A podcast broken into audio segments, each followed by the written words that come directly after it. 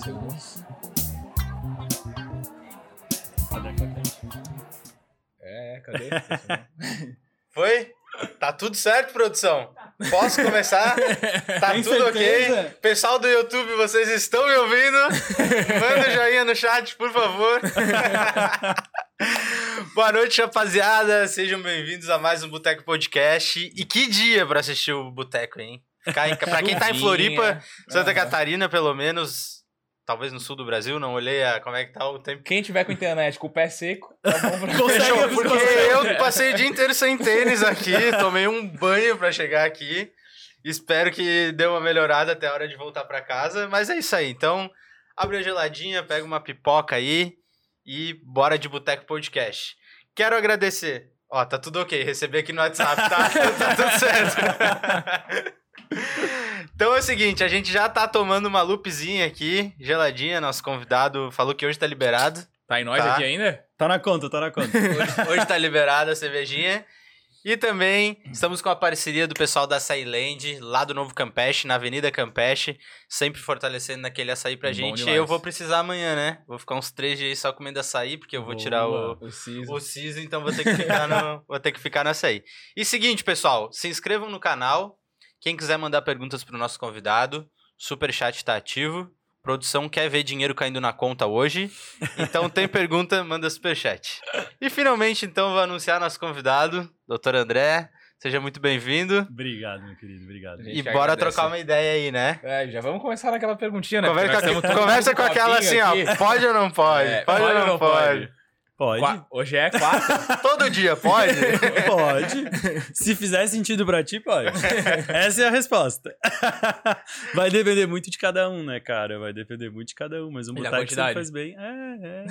A quantidade é relevante, né? A quantidade ela vai impactar sim, mas eu acho que dentro do meu trabalho, o meu grande diferencial, que é o que tem feito as pessoas entenderem o que é saúde de verdade, é a gente começar a individualizar esse conceito, né? A gente começar a entender o que realmente faz sentido para cada pessoa e construir a partir daí o que eu chamo de autonomia. Cada um tem que ter autonomia para tomar as decisões que quer em relação à sua Uhum. própria saúde, né? E peitar elas com responsabilidade, desde que a gente seja, né, adulto, consciente, tenha uma boa cabeça e tal, e Uhum. consiga realmente avaliar, assim. É aquilo que a gente estava falando antes, né? Ah, pô, beber todo dia e tal, começa a pesar, começa a impactar muito na tua vida e tal, e de fato pode se tornar um problema. Mas essa coisa de proibido, a gente já passou dessa fase, né? É. Todo mundo já entendeu que isso aí não, não vai muito longe. A gente até tenta proibir, mas não dura muito. Uhum. Mas na questão do álcool, que é uma questão meio polêmica, assim, já, né? Já vamos entrar já. Conversar com o pé direito. Mas é, a longo prazo, digamos assim, se a pessoa beber com uma certa frequência, isso tem um resultado, tipo, na saúde de fato? Ou, digamos que aquela tacinha de vinho todo dia que falam que faz bem, realmente faz bem? Então, é, vamos lá. Quando a gente fala de ciência em relação ao álcool, talvez seja uma das drogas mais nocivas que a gente tem disponível de fato, assim, Com sabe? certeza. Muito mais do que drogas ilícitas, por exemplo. Uhum. E realmente é um problema no longo prazo, principalmente quando a gente fala de uma grande quantidade, né?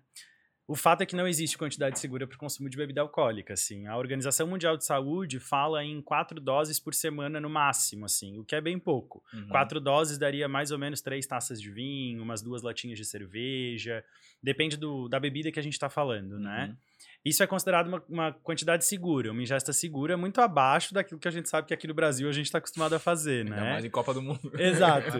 Mas aí, eu acho que a grande, a grande pauta que a gente tem que abrir quando a gente fala de álcool, outras drogas e até de alimentação e vida saudável, assim, é entender o que que é saúde para cada pessoa, né? Uhum. Às vezes, é, a forma como tu te relaciona com os outros é muito mais danosa para tua saúde a longo prazo do que o consumo de bebida alcoólica, por exemplo.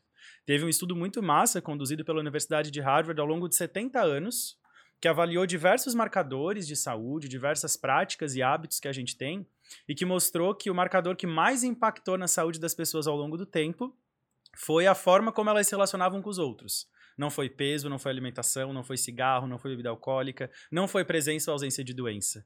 Foi realmente aprender a lidar com pessoas, conversar com pessoas, viver rodeado de gente do bem, As relações sociais. né? relações pessoais, né? Uhum. Hoje, estilo de vida é baseado em seis coisas, e as relações sociais são uma delas. E nesse estudo, que foi um dos maiores estudos que já avaliou isso, a gente provou que talvez seja a mais importante. Então, talvez tomar uma gelada, não- sei lá, sabe? Não seja tão Ah, talvez tomar uma assim. gelada até ajuda a relação Exato, social. total, É um total. remédio pra conviver com algumas pessoas, né? É óbvio que a gente tem que olhar para isso com bastante seriedade em um outro lado, Sim. né? É, o alcoolismo, a adicção à bebida alcoólica não está associada à quantidade, por exemplo. Está associado muito mais à dependência afetiva e emocional que gera-se com a bebida alcoólica, Talvez né? mais psicológico do que. Orgânico, Orgânico, propriamente dito. aham. Perfeito, vai. Tipo, ah, o cara que, sei lá, chega sexta-feira de noite, ele só consegue relaxar se tomar alguma coisa, se fizer uso de algum outro tipo de droga. Esse cara precisa repensar essa relação com a bebida alcoólica. Uhum. Ainda que seja uma taça de vinho, mas se ele não consegue ficar bem ou se ele não consegue interagir com as outras pessoas sem fazer o consumo de bebida alcoólica, ele realmente precisa reconsiderar o que, que ele está fazendo ali com a bebida, né? Isso é muito mais importante do que, por exemplo, quantificar de forma tão exata, né? Tão específica assim. Porque a gente entra nessa saúde protocolada, igual para todo mundo, e que na real não faz muito sentido, né? Uhum. Não funciona. Cada corpo tem uma necessidade, né? E É. acho que a mente. Não sei se mente é um conceito correto também, mas acho que a mente de cada um interfere muito no jeito que tu lidar com tudo, né? Uhum. Então, pô, beleza, pra mim é tranquilo tomar uma cerveja. Talvez pro Pedro, se ele tomar uma, ele já se fica meio fora de controle e pra ele seja mais danoso do que pra mim, Total. né? E daí isso causa problemas depois, né? Não relacionados à bebida, mas outros tipos de problema. Perfeito. Todo tipo de substância que age no nosso cérebro, seja cigarro, maconha, bebida alcoólica, medicamento e tal, vai sempre potencializar o que já tá ali, né? O que já tá sendo vivido, assim. Uhum. Então, com certeza, uma quantidade de álcool pode fazer muito mais mal para uma pessoa do que para outra, assim. Aqui no Brasil, a gente, como quase sempre, tá um pouco atrasado em relação a alguns conceitos em termos de saúde, assim, né? Nos Estados Unidos e na Austrália, a gente já tem um movimento médico muito forte que chama-se Lifestyle Medicine, medicina de estilo de vida. Uhum. Aqui no Brasil, a gente começou esse movimento não faz muito tempo, né? Para vocês terem noção, assim, eu sou especialista em nutrologia, é minha especialidade médica. A gente teve esse ano, se não me falha a memória, o 45º Congresso Brasileiro de Nutrologia. E a gente teve o 5º Congresso Brasileiro de Medicina de Estilo de Vida. É um movimento bem novo aqui no país, Uhum. né? E lá fora, esse movimento está muito bem estabelecido. E além de trabalhar relacionamentos saudáveis, trabalha também a exposição a tóxicos, a exposição a possíveis substâncias nocivas. Aí entra álcool, cigarro e Uhum. tal. E é uma abordagem médica completamente diferente do que a gente está acostumado, assim, porque é uma abordagem que vem para acolher as pessoas e ajudá-las a de fato construir um caminho de saúde a longo prazo, assim. E não querer proibir algo, ou ditar alguma norma ou alguma regra, sabe? É colocar o indivíduo no centro do cuidado e a partir dali construir saúde, seja com perda de peso, com aumento de massa muscular, com tratamento de condições, com redução de consumo de possíveis nocivos. E isso é feito com muita responsabilidade e com bastante ciência envolvida, assim. Aqui no Brasil a gente acabou de começar esse movimento, mas nos Estados Unidos e na Austrália, por exemplo, o médico pode sair da graduação e fazer uma residência médica em medicina de estilo de vida. Ele estuda mais três ou quatro anos, depende do país, para ser especialista nisso e poder atender pessoas que querem mudar a forma como levam a vida para serem mais saudáveis e felizes, assim. Uhum. Então é um movimento de medicina bem mais complexo, assim, bem mais completo, eu diria também, mas que, cara, tem revolucionado a vida das pessoas por aí, assim. O que a gente vê todo dia acontecendo na prática clínica é fantástico, assim. As pessoas realmente dão umas viradas, assim, que é doido até. Uhum. Às vezes eu falo, calma, vamos com calma. Não, eu vou me separar, eu vou trocar de emprego, não quero mais viver assim e tal. E acontece mesmo, assim, porque Sim. A real é que a gente tá ficando doente por conta das coisas que a gente vive, né? E se a gente não olhar pra isso, vai todo mundo morrer mais cedo e viver cada vez pior, né? Sim. E esse é um estilo que tu, que tu trabalha hoje com os teus pacientes? Sim, é, eu sou adepto à medicina de estilo de vida, né? Eu dou aula de medicina de estilo de vida para, enfim, algumas formações e é o que eu faço na minha prática clínica. Hoje eu trabalho só com medicina de estilo de vida Entendi. dentro da minha especialidade. É muito comum eu receber pacientes, por exemplo, encaminhado de ou- encaminhados de outros especialistas que identificam, sei lá, é, ah, o cara tá hipertenso e tá muito associado ao estilo de vida dele. O cardiologista, o médico brasileiro de modo geral, tá acostumado a prescrever algo, mandar embora e volta daqui a um mês. Aham, É isso que eu ia te perguntar. É, pelo, levando pela, pelo, pelo radical né, do Uhum. negócio, é, eu imagino que a- os tratamentos sejam de uma forma bem diferente. Talvez não busque tanto a parte química. Quais são as diferenças para um tratamento tradicional? Cara, a medicina de estilo de vida não exclui nada que a ciência aprove, Uhum. nada que a ciência disse que funcione. Então, por exemplo, se eu recebo um paciente, exemplo prático, atendi hoje. O cara consultou ontem com um cardiologista e lá em outra cidade e tal, eu trabalho muito online, né? Eu vivo online hoje.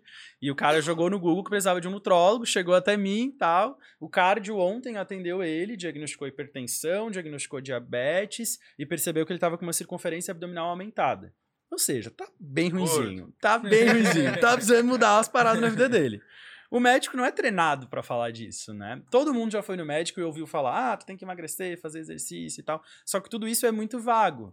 Existem estratégias cientificamente validadas para que a gente consiga conduzir o paciente, conduzir quem está na minha frente a realmente ter um processo de mudança de estilo de vida. A gente tem livros, artigos científicos que nos treinam para conseguir fazer isso com o indivíduo. E não é uma função exercida só por médicos, né? Hoje a gente tem enfermeiros, nutricionistas, psicólogos, todos trabalhando é, falar, só com eu isso. Eu ia falar que me parece muito uma coisa bem psicológica. É. A gente, eu no meu trabalho costumo dizer que eu tenho conversas terapêuticas com os meus pacientes. Uhum. Não é voltado, não é psicoterapia, não Uhum. é terapia psicológica propriamente dita, mas a gente vai ouvir e construir juntos uma estratégia para melhorar o estilo de vida. E aí não tem como fugir da vida da pessoa, né? Não tem como. Sim, sim. É eu já parecido- trabalho com a caixinha de lanche de papel do lado, assim, sabe? Já tá é ali. parecido com o que eu faço no consultoria financeira pessoal É também. bem parecido com uma consultoria, assim. É, tem alguns colegas da minha área que têm estudado as estratégias de coaching em saúde, né? Que são Uhum. estratégias cientificamente validadas também para conseguir motivar e ajudar o paciente no processo de mudança de fato. Principalmente no contexto de doença, essa é uma grande novidade. Porque todo mundo que ouve a gente falar disso, acha que a gente está falando de prevenir doenças.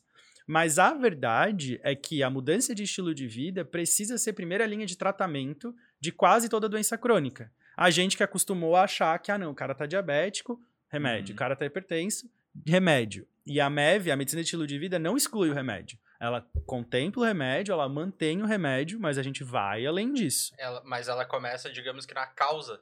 Perfeito. Perfeito. A É gente que vai o- sempre tratar a é. causa dos problemas. Hum, É que a o remédio, exa- é exatamente o nome, né? Ele remedia, Remedia. no curto prazo. Total, e daí paliativo, a medicina né? de estilo de vida, ela, tipo, ela cura no curto prazo, Tô brincando. ela cura no curto prazo, mas é ao longo do tempo que ela realmente resolve o problema do cara. Eu costumo dizer que eu sou um dos poucos médicos que tira remédio das pessoas. Aham. A gente vê muito isso acontecendo no consultório. E hoje a gente tem estudos científicos, por exemplo, que mostram que é possível sim curar diabetes tipo 2, por exemplo. Que é uma coisa que até então ninguém falava disso. Uhum. Hoje, com perda de peso, com mudança de estilo de vida e tal, eu tenho, na minha, inclusive eu sou um desses caras, né? Eu Uhum. pesava mais de 120 quilos seis anos atrás, passei por um grande processo de mudança de estilo de vida, tomava remédio para diabetes, hipertensão e tudo mais, e tive que passar por todo esse processo. Fui trabalhar com isso por isso, né? Fui me tratar e eu fui entendendo, Tá, então conta pra gente quais foram as mudanças nesse, nesse trajeto. Olha, foram tantas e elas seguem acontecendo todos os dias, na verdade. Tirou um né? André de dentro do André. Isso, é, tipo isso, é. Na real, cara, eu tenho uma história bem doida, assim, com a minha própria saúde, que me faz hoje ser um médico bem doido, né? Ser um médico bem fora da caixa, assim. Eu, quando me formei em medicina, eu pesava mais de 120 quilos e tal, tava acabado, assim.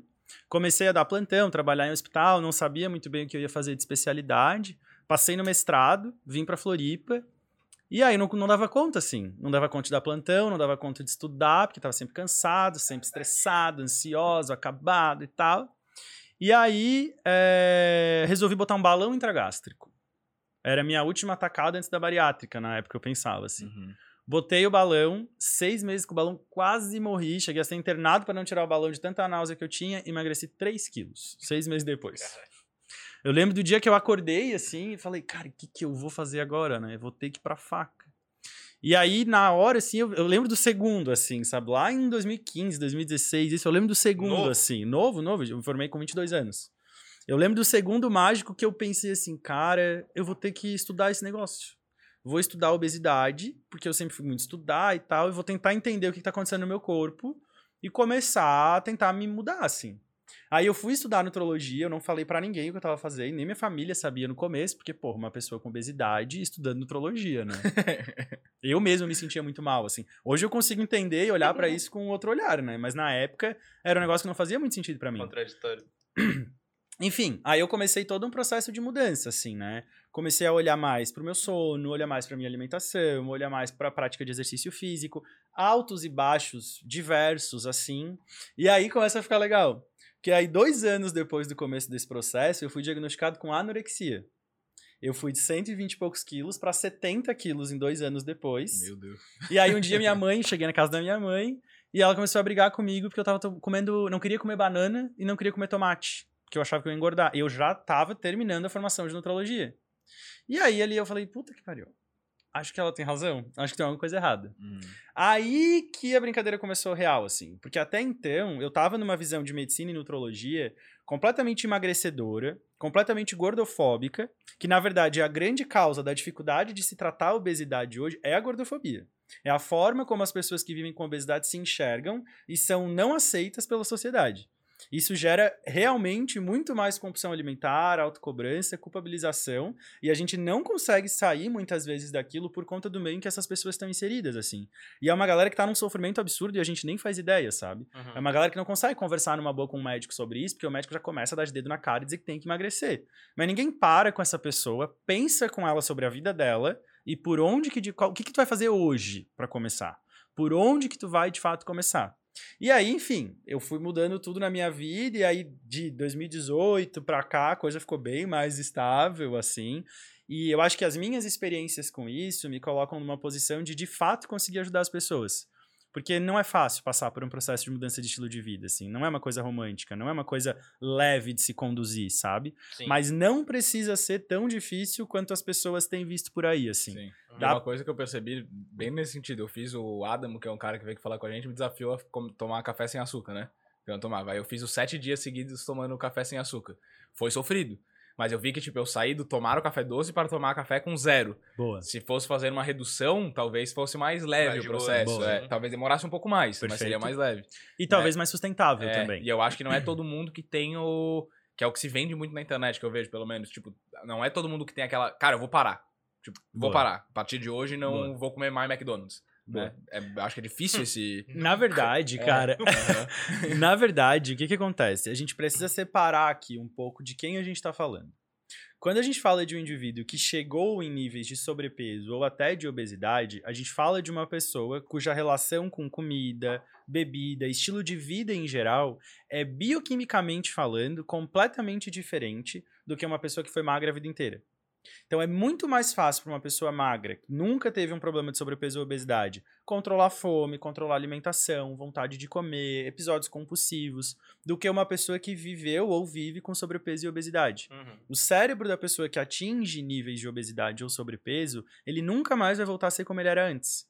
E essa pessoa vai ter uma tendência muito grande ao reganho de peso, inclusive. E aí, como tu bem disse, cara, a internet hoje é um baita problema. Porque o que a gente faz hoje, né? A gente não, porque ainda bem eu sou um influencer consciente, mas o que as pessoas fazem na internet com relação a emagrecimento e perda de peso chega a ser criminoso, na minha opinião, assim. Que eu vejo o que as pessoas passam na pele, sabe? Uhum. Eu tenho paciente de 190 quilos, 150 quilos, 130 quilos. E tem também a galera que quer ficar com a barriga chapada pro verão, sabe? Uhum. Essa galera que quer ficar com a barriga chapada pro verão é completamente diferente. É uma galera que consegue aderir muito mais fácil aos 125 gramas de arroz. Porque ele já 30 tá motivado, né? Não é motivação, cara, é bioquímica. O Tá. cérebro da pessoa que vive com obesidade não responde a um estímulo verbal, por exemplo, a uma motivação, como a gente Uhum. fala, como a outra pessoa responde. Eu faço um paralelo, vocês têm o quê? Mais ou menos a minha idade, anos 90, final dos anos 80, por aí, É. né? Tá, vamos lá. Vamos lá. Vocês devem lembrar, talvez, não sei, mas a galera que tá assistindo aí deve lembrar que lá nos anos 90, final dos anos 90, a gente falava das doenças mentais num tom completamente diferente do que a gente fala hoje. Todo mundo ouviu em algum momento da vida alguém falar assim: ah, depressão é coisa que não tem serviço, arranja uma lavação de cueca que vai melhorar e tal. Hoje essas falas são completamente condenadas. A Uhum. gente ainda fala assim sobre obesidade e sobrepeso. Uhum. Tem que criar vergonha na cara, tem que não sei o quê, nananã. E cara, a Eu real. Então, a real é que isso tudo não pode mais ser dito. São condições de doença. Uhum. Não é força de vontade. Não é só querer que faz. E tem muita gente que faz e não perde peso. E aí a gente tem um gap científico enorme aqui. Que essas pessoas a gente fica sem saber o que está acontecendo na real, sabe? Porque a obesidade é uma doença multifatorial. É uma doença que envolve várias coisas. E a gente tá com a mania de rotular a pessoa do que tem um peso aumentado a uma pessoa que não, não quer se cuidar, que não tem vergonha na cara, a frase no pain, no gain, né? Essa Uhum. frase pra mim é um negócio assim que, cara, qual que é a lógica disso, né? As pessoas têm que sofrer pra ficar bem, não É. não é por aí, né? E quando a gente tira a pessoa desse lugar de tu tem que conseguir, tu tem que fazer, e começa a realmente planejar o que é viável, tratar de forma adequada, hoje a gente tem excelentes opções de tratamento para sobrepeso e obesidade, passando por medicação, suplemento, mudança de estilo de vida, Uhum. cirurgia bariátrica. Todas essas opções são validadas cientificamente. Então não faz sentido o profissional de saúde ir para a internet condenar coisas que têm validade científica absurda, sabe? E aí, no outro lado, a gente vê esses mesmos profissionais, e eu falo abertamente sobre isso nas minhas redes sociais, porque a gente precisa começar um movimento de verdade aqui. A gente vê essas mesmas pessoas falando em soroterapia, por exemplo. Chip da beleza. Que são coisas que têm zero evidência científica, cara. Zero. Tu não acha evidência científica, sabe? Uso abusivo de esteroide anabolizante. Uhum. Outra pauta que, cara, é muito massa de falar a respeito disso, assim.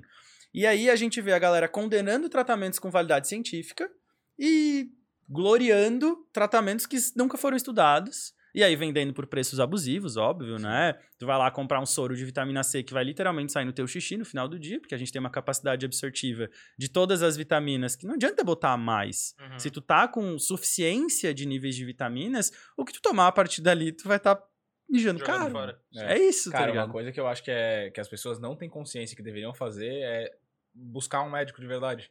Porque eu tinha problema com ganho de peso, né? Eu Uhum. tinha 55 quilos até uns 20 anos de idade, assim. E não conseguia ganhar peso. Tipo, ia na academia, tal, o máximo que eu batia era, sei lá, 59.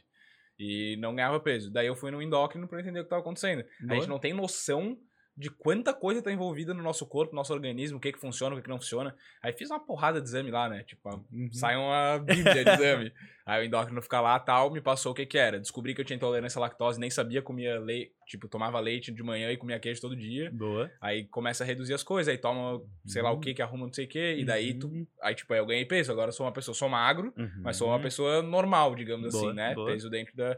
Eutrófico, peso É, eutrófico. Só que se, se eu fosse, tipo, só pela rede social, ver o marombeiro falando que eu tinha que botar 50 no supino e foda-se, no Aham. máximo ia ter uma lesão no ombro, né? Total. É. Só ia se matar ali, tá ligado? Total, total. Sim. E eu acho que, além disso, cara, é a gente começar a buscar profissionais, é, e eu falo isso no lugar de paciente também, não só de médico, assim, que realmente tenham uma visão sistêmica sobre a nossa existência. Não só sobre os exames ou sobre o que tá ali, sabe? Meus pacientes, cara, eu trato praticamente tudo que eu consigo tratar que eles me trazem. Hoje a gente vê muito assim, o cara vai no médico, aí o médico, daí tu fala pro médico, ah, então, além disso, tô com uma dor no ouvido. Ah, vai pro torrino. Não, nem fala a respeito disso, sabe? Grande parte das vezes, cara, é tu olhar o ouvido, passar uma medicação e tu vai resolver o problema da pessoa, uma coisa que tu Olhar faz... o ouvido, passar um cotonete. É, tá ligado? Ou sei lá, tá com cerume, tem que tomar um antibiótico, tá ligado? É coisa Sim. que em dois minutos se resolveria e tu fica jogando isso pro outro, né? Essa medicina rápida, né, que a gente tem vivido hoje, tem um movimento, além do movimento de lifestyle medicine, que tá muito vinculado, existe um movimento de slow medicine. Hoje o slow tá muito em moda, né? Slow Uhum. living, slow work, slow content e tal. E eu escrevo muito sobre vida e slow, tem um outro projeto aí nascendo que traz isso pra pauta, porque realmente a gente tá fazendo tudo muito rápido, eu, inclusive, não, Uhum. não tiro o meu da reta nesse Uhum. sentido. E, cara, a gente tá se matando por isso, essa é a real, né? A gente fala muito de saúde, a gente produz muita ciência sobre saúde, mas a gente nunca ficou tão doente e morreu tanto. Então, nitidamente, a gente tá fazendo tudo errado, né? Ah, Da mesma forma, o tratamento de obesidade, por exemplo. É uma das coisas que hoje mais se publica e mais se estuda no mundo. E a gente nunca teve uma prevalência tão alta de sobrepeso e obesidade na população Uhum. nitidamente a gente tá fazendo alguma coisa errada, a gente precisa mudar a direção que a gente tá tendo, né? E aí, quando a gente fala. Por que, que eu entrei nisso mesmo? Nossa, aí agora... Ele falou foi- dos exames que ele É, fez falou dos pra ganhar peso e tal. Vamos Pra lá. buscar um médico. E aí- é. Ah, lembrei, entrou- lembrei, lembrei. Lembrei. É, o ideal, cara, é que a gente consiga, todos nós, né, termos um profissional de saúde de referência. Não necessariamente precisa ser um médico. É, o médico é o profissional apto a diagnosticar e tratar condições de doença propriamente dito, né? Mas Uhum. ter um profissional de saúde que vai te conhecer e que vai te acompanhar ao longo do tempo e ser o teu profissional referência passa a ser fundamental no contexto atual. Tu tem que ter um profissional de saúde no teu WhatsApp para tu trocar uma ideia e ser acontecer alguma coisa, sabe? Isso passa a ser importante cada vez mais, assim, porque a gente vai ficar cada vez mais doente, cada vez mais cedo, porque o nosso estilo de vida tá uma bosta, essa é a real. Muita ansiedade, muita correria, né? Total, cara. A gente tá fazendo tudo errado, sabe? E isso é muito complexo, né? Não é uma coisa Uhum. simples de lidar, sabe? É, É. uma coisa complexa. Eu sei que eu faço muita coisa errada. É isso. Então, aproveitando, vai lá no meu arroba, médico nômade digital, clica lá no botãozinho do WhatsApp, manda uma mensagem pra minha secretária e bora trocar essa ideia. bora, bora trocar ideia. Mas é que a gente tem realmente essa. Eu acho que tem momentos que a gente faz a escolha por fazer algo errado e tem momentos que a gente faz sem nem perceber. Boa. E, e que o que mais causa problema ao longo do prazo é esse a sem, o sem perceber, eu acho. Acho eu, né? O que eu percebo, pelo menos. Porque, pô, eu vou fazer um churrasco na minha casa. Eu sei que eu tô comendo uma carne um pouco mais gordurosa, eu sei que eu tô tomando uma cervejinha, mas, pô, eu faço isso aí uma vez no mês, duas vezes no mês. Boa. Né? Mas e no dia a dia? Pô, tô comendo batata frita todo dia, mas eu como salada. Exato. Né? Mas tá na fritura ali todo dia. Eu descrevi um método que a gente chama de gestão de estilo de vida, que dizem as más línguas aí, ou as boas línguas, vai virar minha tese de doutorado em breve, assim. que é uma estratégia com passos muito bem definidos para que a gente consiga, primeiro, entender o nosso status de saúde e aprender a ter autonomia sobre as nossas decisões, que é exatamente o que eu tô trazendo aqui. Uma coisa é eu achar que eu tô mandando super bem e eu estar fazendo coisas erradas sem saber. Outra coisa é eu ativamente decidir e pagar os preços por essa decisão em relação às minhas ações. Porque é muito fácil a gente ficar se enganando, né, cara? E a gente se engana com muito mais frequência do que parece, assim, sabe? A gente Uhum. tem essa tendência, ah, não vai dar nada, isso aqui não quer dizer nada e tal. A galera que começa a chegar perto dos 35, 40 é a galera que mais se dá conta disso. Por quê? Começa a sentir os impactos dessas ações na vida propriamente dito, sabe? Até ali a gente tem uma resiliência, uma resiliência maior, assim, passa mais despercebido, né? Todo mundo já notou que a ressaca dos 18 nos 25 Não, é já é menos. diferente, É. entendeu? Nos 35 piora e assim vai piorando. Além da ressaca, o que tu comia lá que não dava nada, hoje começa a fazer diferença. Então tu te dá conta disso e conseguir construir essa autonomia para escolher. Por exemplo, ah, eu tenho uma gastrite, sei lá, e eu sei que tomar uma cerveja faz mal pro meu estômago. Eu tenho que escolher isso, né? Eu tenho que entender que a cerveja agride o meu estômago e ativamente ser o principal tomador de decisão. Hoje eu vou tomar cerveja, eu vou ter dor no estômago e eu vou lidar com isso. Amanhã eu não vou tomar cerveja, não vou ter dor no estômago e eu também vou lidar com isso. Da mesma forma o peso. Porque senão a gente fica se colocando num lugar de muito, muito vítima, assim, em relação às nossas práticas, né? Óbvio que eu tô falando aqui de pessoas com acesso à informação, condições de tomar suas próprias Sim, decisões e tal. Tem uma galera que não tem condição disso, que também precisa ser cuidada, né? Mas aí o cuidado é em uma outra esfera até, né? Mas é, é bem complexo, assim, esse rolê de a gente fazer no automático, né? De a gente estar vivendo no automático. É, eu acho que tem muito do hábito, né? Uhum. Tipo, esse automático aí eu acho que é o hábito. Tipo, ah, pra mim é normal. Porra, não tô afim de cozinhar hoje, vou comer um McDonald's. Uhum. Ao invés de ir num restaurante botar um prato com salada e um pedaço de frango. Total, total. É. E tanto é hábito assim, cara. Tem um livro muito bom. Eu não gosto muito do título dele, pra falar real. Eu acho um título meio estranho, mas enfim, o livro é bom. Chama Hábitos Atômicos. Foi um best-seller internacional, assim. É, e o cara fala que essa história de que ah, tu tem que fazer por tantas semanas e tal, pra tornar-se um hábito, ele 21 dias, acho. é, tem, tem várias teorias, né? Ele já derrubou essa teoria. Ele e outros vários autores já derrubaram essa teoria, né? Ele explica que a construção de um hábito, a construção de uma rotina, seja na saúde ou em outras áreas das nossas vidas, né? Que quando a gente fala de hábito, por exemplo, a gente fala de hábito no ambiente de trabalho, de hábito para produção, de hábito financeiro, tudo isso, Sim, né? pra tudo. Pra tudo. Tudo isso é hábito. Esse livro não é só sobre saúde, ele fala sobre Uhum. construção de rotinas, na Uhum. verdade. E ele diz que os nossos hábitos são construídos em três esferas, assim. Então imagina uma bola grande, uma média, uma pequena, uma dentro da outra. A bola de fora são os resultados, que acontece quando a gente está motivado a construir um hábito com foco em resultado. Falando de emagrecimento aqui, o foco seria a perda de peso, o resultado seria a perda de peso. Uhum. Essa esfera de fora ela é muito superficial e pouco, pouco efetivo para a construção de um hábito a longo prazo. Por motivos óbvios. A partir do momento que eu consigo ou não consigo o meu resultado, nos dois cenários, eu paro. Todo mundo já, "Ah, não, eu vou focar agora para perder X quilos. Foca, faz e tal, aí construiu hábitos. Três meses depois atingiu o resultado, para. Não atingiu o resultado, ah, não serve para nada, não tá dando certo, vou largar tudo. A esfera do meio, que seria intermediária, um pouquinho melhor que focar no resultado, mas ainda não o ideal, é a esfera que fala de processos, de sistemas, que é o que tu utiliza para chegar no resultado. Por exemplo, ir à academia seria um processo para conseguir emagrecer. Então tu foca que eu tenho que ir na academia. Então a minha motivação para ir na academia continua sendo emagrecimento, mas o processo é o meu verdadeiro foco. Um acompanhamento médico, um acompanhamento nutricional, tudo isso é processo, é a sistemática que eu utilizo, né? Uhum. Parar uma vez por semana para rever minha planilha financeira. Tudo uhum. isso é processo. Quando eu quero realmente construir um hábito, eu preciso ter saco, resiliência e paciência para construir a minha identidade em relação a esse hábito, que é a esfera mais do meio dessa teoria, assim. Quando isso realmente faz parte de mim, do que eu sou de fato, aí sim a gente começa a chamar isso de hábito. Então, por exemplo, se pedir um McDonald's em vez de comer uma salada faz realmente parte da tua existência e tu te identifica muito com isso, isso é um hábito. E tu só vai conseguir trocar o McDonald's por uma salada de forma sustentável ao longo do tempo quando tu passar a ser o cara que come a salada. salada. Uhum. Entendeu? É o cara que realmente vê valor, vê sentido nisso. Uhum. E aí, meu amigo, são anos de construção. Não é uma coisa de dois ou três dias, meses ou semanas que vai fazer esse tipo de formação, sabe? E é aí que entra a medicina de estilo de vida. A gente vem para ajudar as pessoas a construírem a sua é, identidade. Uma identidade que eu acho que é bem visível, assim, é o povo do crossfit, né? Perfeito. Perfeito. O cara criou uma identidade que ele é aquilo ali. Total. E é o cara que vai comer a salada em vez de comer o Mac. Ele vai acordar no sábado de manhã para treinar com a galera do box. Uhum. Assim como tem gente que vai pro bar na sexta-feira da noite tomar uma gelada. Sim. Isso é identidade, tá ligado? e cada uma dessas identidades vão trazer consequências para a saúde e deles. E hábitos diferentes. E hábitos diferentes, perfeito. Eu tô passando por uma experiência bem diferente agora, né? Eu virei nômade digital, não tenho mais casa, sou o primeiro médico nômade digital do Brasil e tô vivendo, rodando por aí para trabalhar em alguns projetos sociais com um projeto que a gente desenvolveu em paralelo ao meu trabalho como médico. E aí, cara, eu tô testando isso muito na prática na minha vida, assim. Porque agora, cada duas semanas, eu troco de casa, eu vivo com uma mochila, não tenho mais guarda-roupa, cozinha estruturada e tudo mais. E eu preciso manter minha rotina de exercício físico, alimentação, tudo isso organizado, independente de onde eu esteja. E aí foi onde eu consegui perceber na prática como algumas coisas fazem parte da minha identidade, assim, uhum. assim, sabe?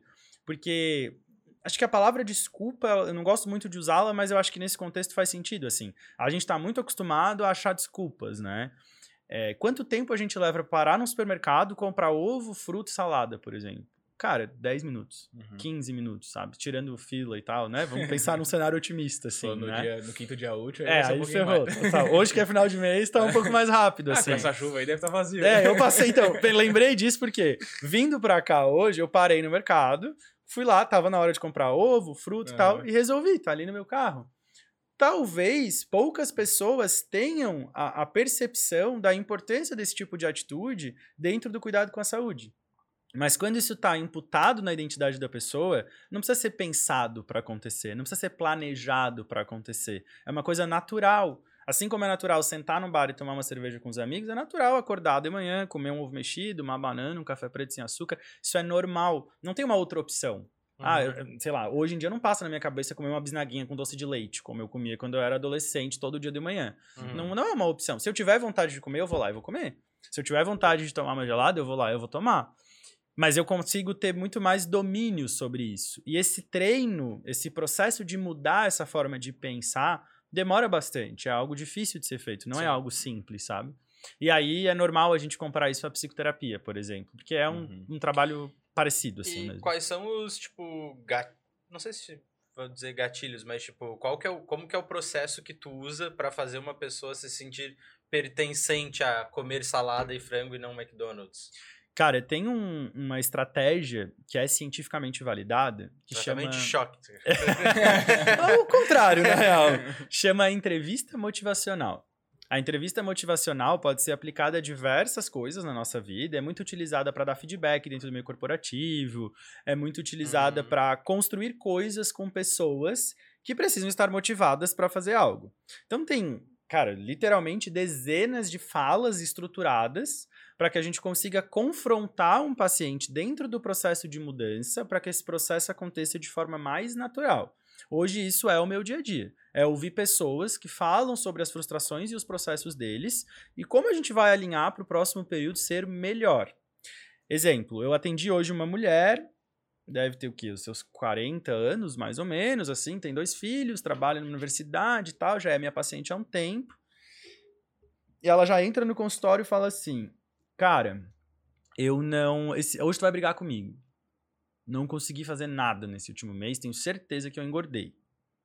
Ok. Primeiro gatilho é só ouvir, cara. Completamente diferente do que grande parte das pessoas espera. Uhum. Um médico que trabalha com construção de estilo de vida nunca vai culpar, julgar, brigar ninguém Sim. por nada, cara. Sim.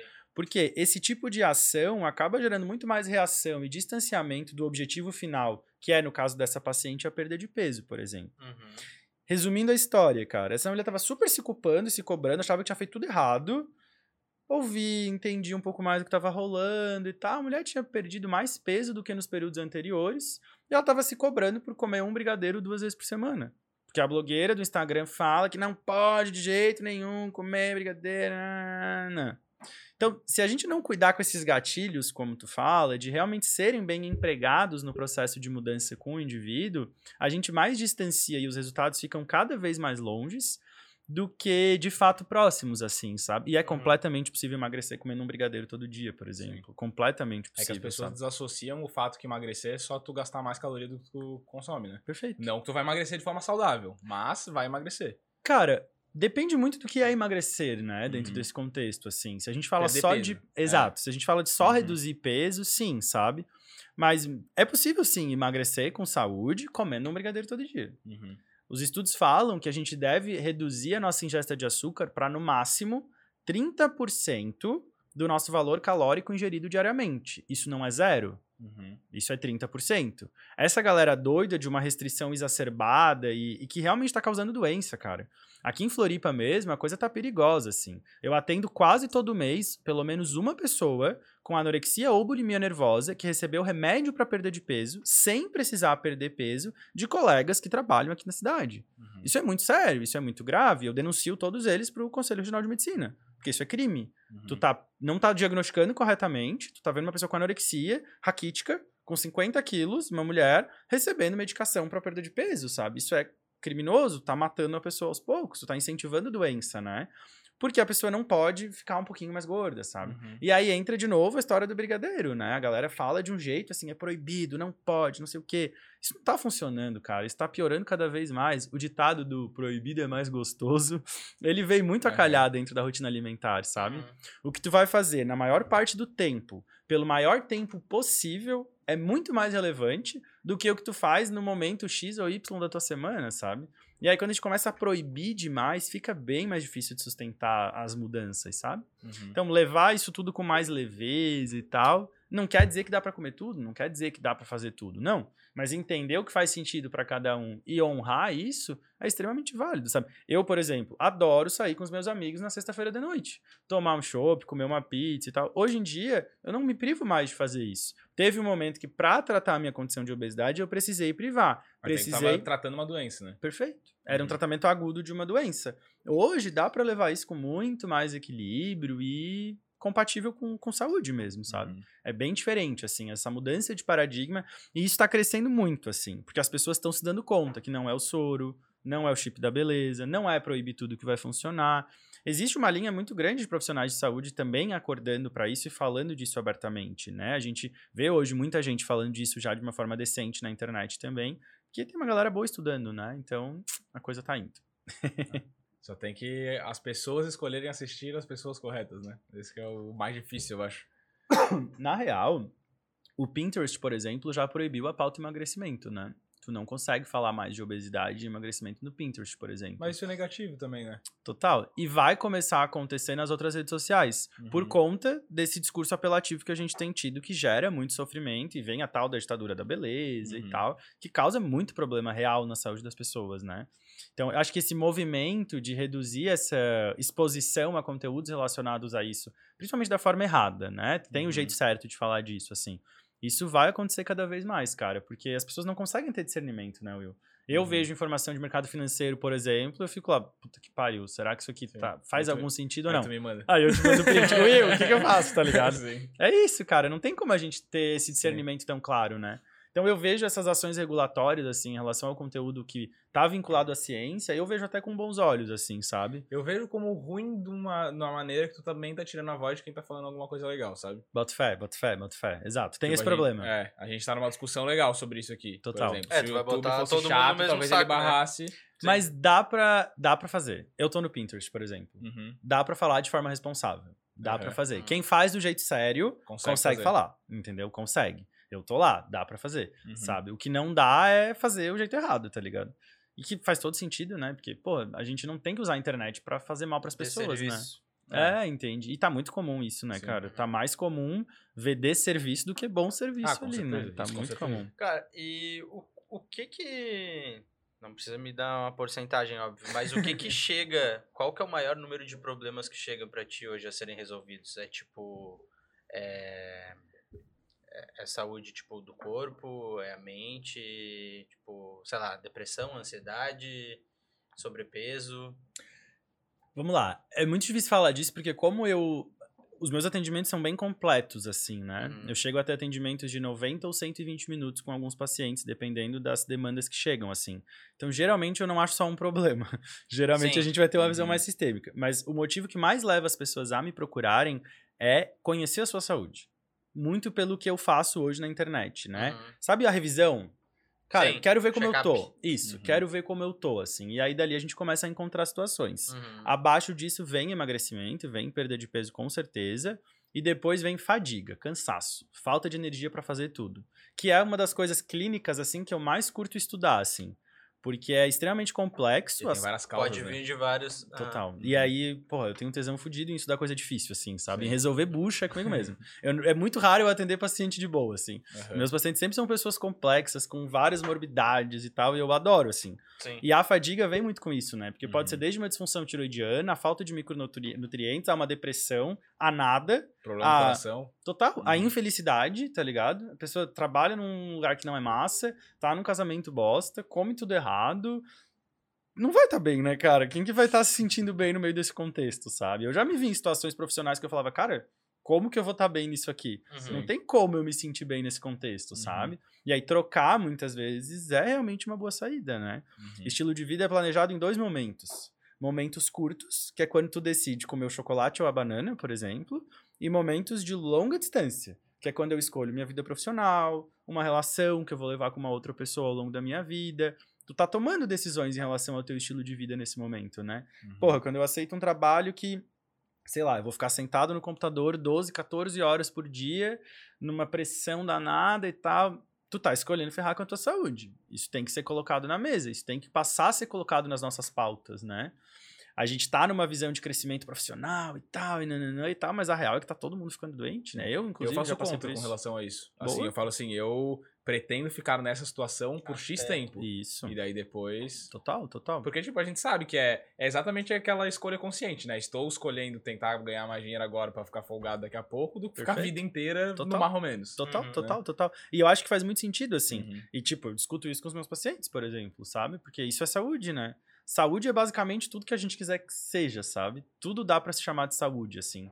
O conceito de saúde hoje mudou muito, né? O conceito de saúde, ele precisa ser desmembrado. Saúde não é mais ausência de doença. Uhum. Ah, fiz os meus exames, estão normais, eu estou saudável.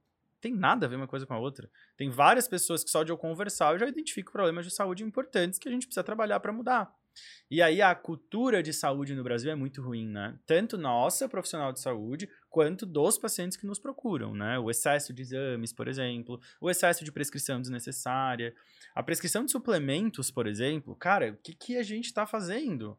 Eu recebo pessoas, às vezes, que estão gastando 3, 4 mil reais por mês de manipulados para suplementar coisas que não fazem nenhum sentido, assim. Que a ciência nunca estudou, sabe? E aí, e, e se esforçando para pagar. Não é uma galera que tá com grana sobrando, sabe?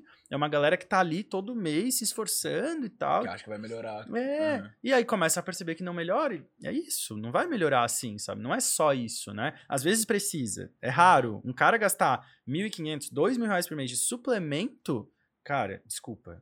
Nunca vi alguém que realmente precise. Uhum. E eu já atendi mais de duas mil pessoas nesses anos trabalhando com nutrologia, sabe? Então, é complexo, assim, porque aí a gente fala mais uma vez de mercado, né? A saúde virou um mercado e eu não acho que isso seja um problema. Eu só trabalho no mercado particular, tenho um ticket de consulta alto, Mas isso não invalida eu fazer o meu trabalho ali com valor, com seriedade, com responsabilidade, né? E a galera hoje, tu vai constar com um médico que prescreve 2, 3 mil reais de manipulado, geralmente esse cara vai ter conflito de interesse nessa prescrição, sabe? Isso é muito comum. Uhum. Muito comum, cara. Muito comum. Tá super difundido. E as pessoas têm que ficar atentas a isso, né? Porque não faz sentido, sabe? Exemplo clássico da minha área que acontece muito é o cara sair do consultório e ser obrigado a comprar suplementação no próprio consultório. Não receber uma receita médica, por exemplo. Hum. Isso é muito comum e isso é ilegal. E é Uhum. muito comum, muito comum mesmo. A maior parte dos colegas da minha área tem trabalhado assim. Uhum. E não se pode fazer isso. Eles ar- arquitetam as coisas de um jeito que a lei não consegue incriminá-los, mas eles só Uhum. dão nomes diferentes para a mesma prática, sabe? Se for rolar uma investigação e tal, vai se ver que é uma prática ilegal e completamente antiética, né? Porque aí é óbvio que essa galera favorece uma prescrição muito cara e que não Claro. precisava, sabe? E aí ninguém para pra ouvir essa pessoa e orientar ela, muitas vezes, a fazer o que tem que ser feito. É muito parecido com sabe? aquela história que falam que a mesma empresa que, é, que vende o farmaco é a mesma empresa que causa a doença, né? Perfeito, perfeito. Eu, eu tenho pouca, pouca, pouco contato assim com a indústria farmacêutica. Eu acho que Uhum. isso é um pouco de exagero, pra ser sincero. Assim, eu Uhum. não acho que isso aconteça na prática, apesar de não ter propriedade pra falar Sim. isso. Mas é uma analogia que faz sentido, assim. É Uhum. uma analogia que Eles faz falam, sentido. tipo, a mesma empresa que faz agrotóxico é que vende remédio pra saúde. Exato, perfeito. E faz sentido, né? Aham. Faz muito sentido. Foi o. Esqueci o nome dele que veio aqui, que fez uma crítica sobre farmácia. Falou, pô, que a gente encontra uma farmácia a cada esquina no, Aham. no Brasil. O Sandrinho. O. Sandrinho, isso. Isso. É, a gente é um. Eu, não, eu não lembro agora exatamente qual foi a construção do, do Aham. pensamento, mas, tipo, que a gente tá bitolado e que a gente procura remédio pra tudo. Basicamente Cara, isso é muito doido, né? Isso é muito doido, assim. A gente construiu uma relação com saúde muito errada. E isso é uma construção de décadas, assim. E aí não é só no Brasil, isso acontece em praticamente todo mundo, assim. Uhum. A ciência é muito inacessível. Muito inacessível. As pessoas não conseguem entender. Os médicos não conseguem entender o que é ciência. Uhum. Não conseguem. Eu vou te dizer que, assim, eu estudei muito durante minha graduação. Eu me formei com vários artigos publicados. Eu já tinha a ideia de ser academicista, tanto que eu saí da graduação direto para um mestrado. E no mestrado, que eu de fato entendi o que era estudar um artigo científico. De fato, saber transformar a ciência em conduta médica, em assinar uma receita e carimbar, sabe? Em como tomar uma decisão baseada em evidência científica. E é muito difícil, não é uma coisa simples de ser feita. E aí a gente vê, por exemplo, como o teu exemplo trouxe, farmácias espalhadas por aí e um acesso indiscriminado a uma série de medicações que muitas vezes não fazem sentido, muitas vezes não precisam e que causam mais dano do que benefício, assim. Eu já me vi em situações assim que sou médico, sabe? A gente tava falando Uhum. ali, eu tô com um problema no olho, né? E aí ontem eu fui numa farmácia, pedi um colírio pra lubrificar os meus olhos, enfim, até eu consegui falar com uma colega que é oftalmo. E aí a pessoa que me atendeu me ofereceu um colírio X lá, me passou uma lábia. Eu sou médico. Me passou uma lábia, eu falei: "Ah, beleza, ótimo, vou levar esse aí então que eu vou melhorar". De fato, pinguei, melhorei. Duas horas depois, puf, bem pior o meu olho. Aí consegui falar com uma grande amiga minha que é oftalmo hoje, amiga da faculdade e tal. Primeira coisa que ela falou: joga esse maluco." colírio fora, agora! Esse colírio só vai piorar e tudo mais e tal. E nananã. Cara, eu sou médico, fui numa grande farmácia, atendido por uma profissional de farmácia, pra gente ver como a ciência tá distante da realidade, sabe? Eu tive que falar com uma super especialista para conseguir ter acesso a uma informação relativamente simples, assim, Sim. que é uma informação relativamente básica. Então, é muito sério isso, sabe? É um problema muito grande, assim. E aí, quando a gente fala de alimentação, a coisa fica mais perigosa ainda, né? Porque, Uhum. cara, qualquer um abre o Instagram agora e começa a dar dica de comida saudável, de emagrecimento e tal. E aí a gente vê uma moda de dificultar a alimentação que não precisava ser assim, sabe? Comer saudável é muito mais simples do que parece, cara. É arroz, feijão, frango, salada, fruta, ovos, uma ou outra oleaginosa, uma ou outra fibra e deu. Uhum. Não tem que inventar o xilitol, o eritritol, não tenho nada contra essas coisas. Eu utilizo elas, gosto delas, mas não precisa disso, sabe? E aí a gente começa a colocar tantas barreiras e tantas dificuldades na vida das pessoas que a gente distancia cada vez mais elas do cenário de saúde de verdade. E quem que ganha com isso? O próprio mercado de saúde, né? Uhum. Então é uma construção muito doentia, se a gente parar Uhum. pra pensar, né? É. E ainda tem um outro negócio interessante que entra aí também, que é o que a gente chama em medicina de iatrogenia. Iatroge- Iatrogenia são condutas dentro da área de saúde desnecessárias que causam mais sofrimento do que benefício, mais prejuízo do que benefício. Por exemplo. Por exemplo, solicitação de exames que não têm evidência científica de que trazem benefícios. É muito comum, hoje ainda aconteceu também. O paciente mandou uma mensagem: Ô doutor, eu fumei muito tempo, faz, sei lá, 15 anos que não fuma. Não tô sentindo nada, queria fazer um examezinho para ver como tá o meu pulmão. Cara, existe zero indicação de fazer um examezinho para ver como tá o pulmão desse cara. Exame é pautado em indicação clínica, em evidência científica de que, se, de que esse exame vai trazer algum benefício. Não é só porque eu quero fazer o exame que faz sentido eu fazer o exame. Sim. Ir até o exame pode trazer prejuízo, radiação pode trazer prejuízo, um achado clínico, um achado radiológico que não tem relevância clínica, muitas vezes traz muito mais sofrimento do que benefício, sabe? Hemangioma, por exemplo, é um tipo de tumor extremamente benigno que aparece no fígado de uma galera que vai lá e faz ultrassom sem indicação nenhuma, só por fazer, e fica às vezes dias, semanas sofrendo, porque, meu Deus, eu- daí vai no Google, né, tumor no fígado, ah, pronto, vou morrer disso. Ah, sim. E aí impacta horrores na vida da pessoa, traz um sofrimento por um exame que não precisava ter sido feito.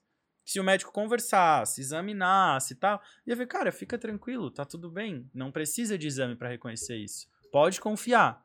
Mas a gente não tem mais o médico que tem segurança de examinar e afirmar isso, né? Esse é um outro problema. O exame acaba sendo mais rápido também, né? Eu atendo em cinco minutos, peço o exame. Pronto, vai. Uhum. Ah, tá bom, tá aqui. Pá. Vai lá e faz o exame. Por isso que eu vou tirar só um siso, querem que eu tire todos? Vou tirar só o que tá me incomodando. Pra não ser iatrogênico. É isso, faz sentido. Às vezes faz sentido. Não entendo nada de dente, mas às vezes faz sentido, tá ligado?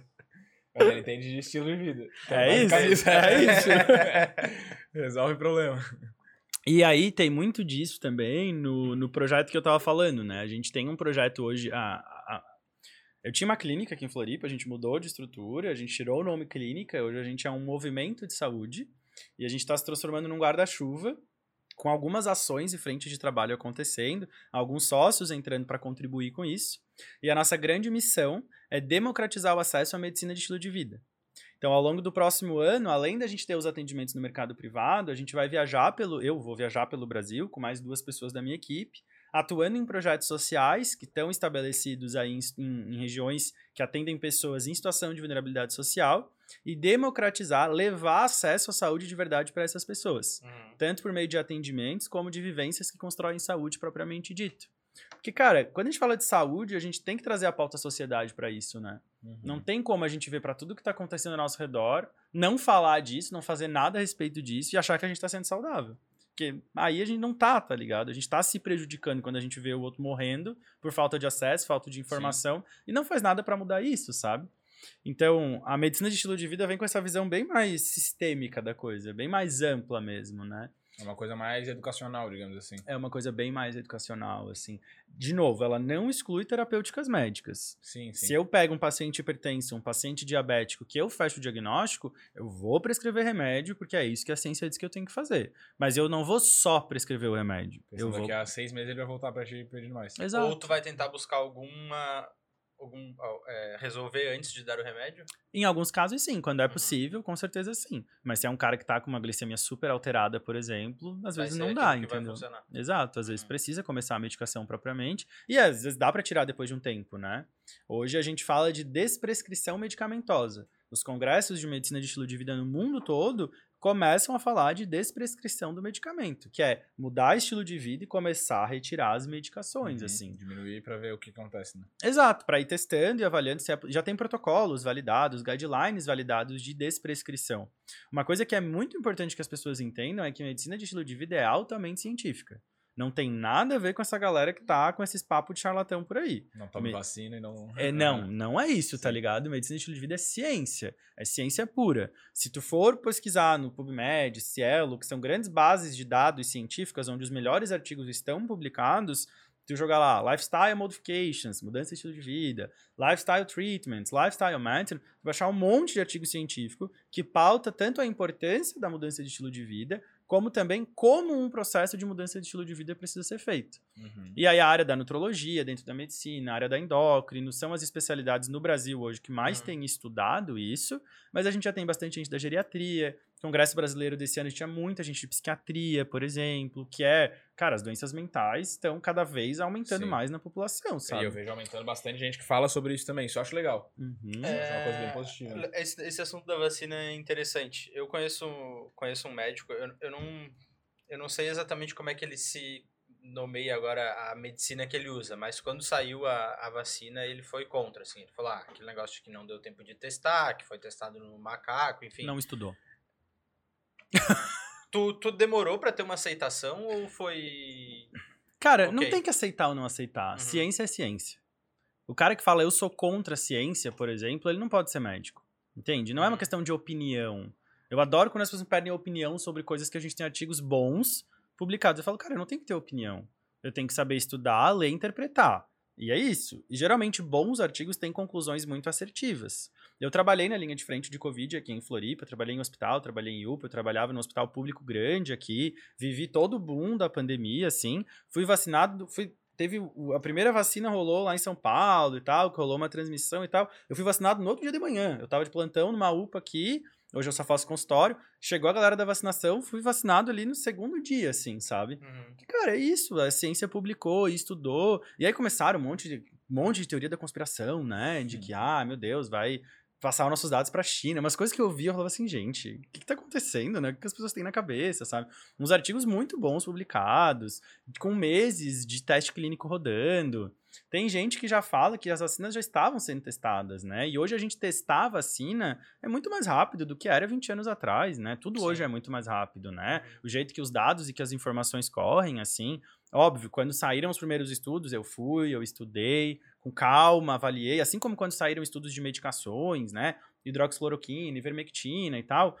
Tem método para comprovar tudo isso, sabe? A gente tem fases de um ensaio clínico randomizado que devem ser seguidos para a gente dizer que uma droga pode ser administrada no indivíduo. Não é qualquer estudo que vai nos dar essa segurança, sabe? Uhum. tanto sobre suplementação, como mudança de estilo de vida, como medicação, as coisas precisam passar por um processo de validação. A partir do momento que foi validado por uma instituição séria, está publicado num bom periódico científico, é isso. Uhum. Não, não tem muito que ter opinião, não tem muito que Sim. duvidar, sabe? E o que que tu pensa sobre o uso da cannabis para tratamento? Depende para tratamento do quê? Uhum. Eu tenho formação em medicina canabidiol, eu prescrevo canabidióis para algumas condições, assim. Hoje o que a gente mais tem respaldo científico para prescrição é no tratamento de dor crônica, é onde a gente mais encontra estudo científico e também de epilepsia.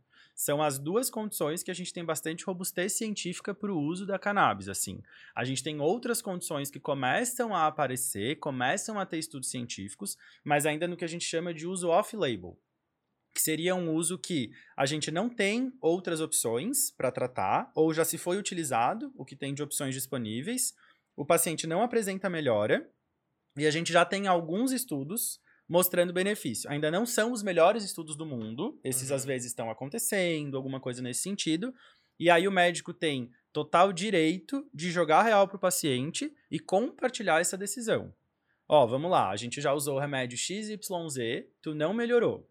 Tem alguns estudos sendo performados mostrando que o CBD, o canabidiol, enfim, pode te ajudar a tratar essa condição.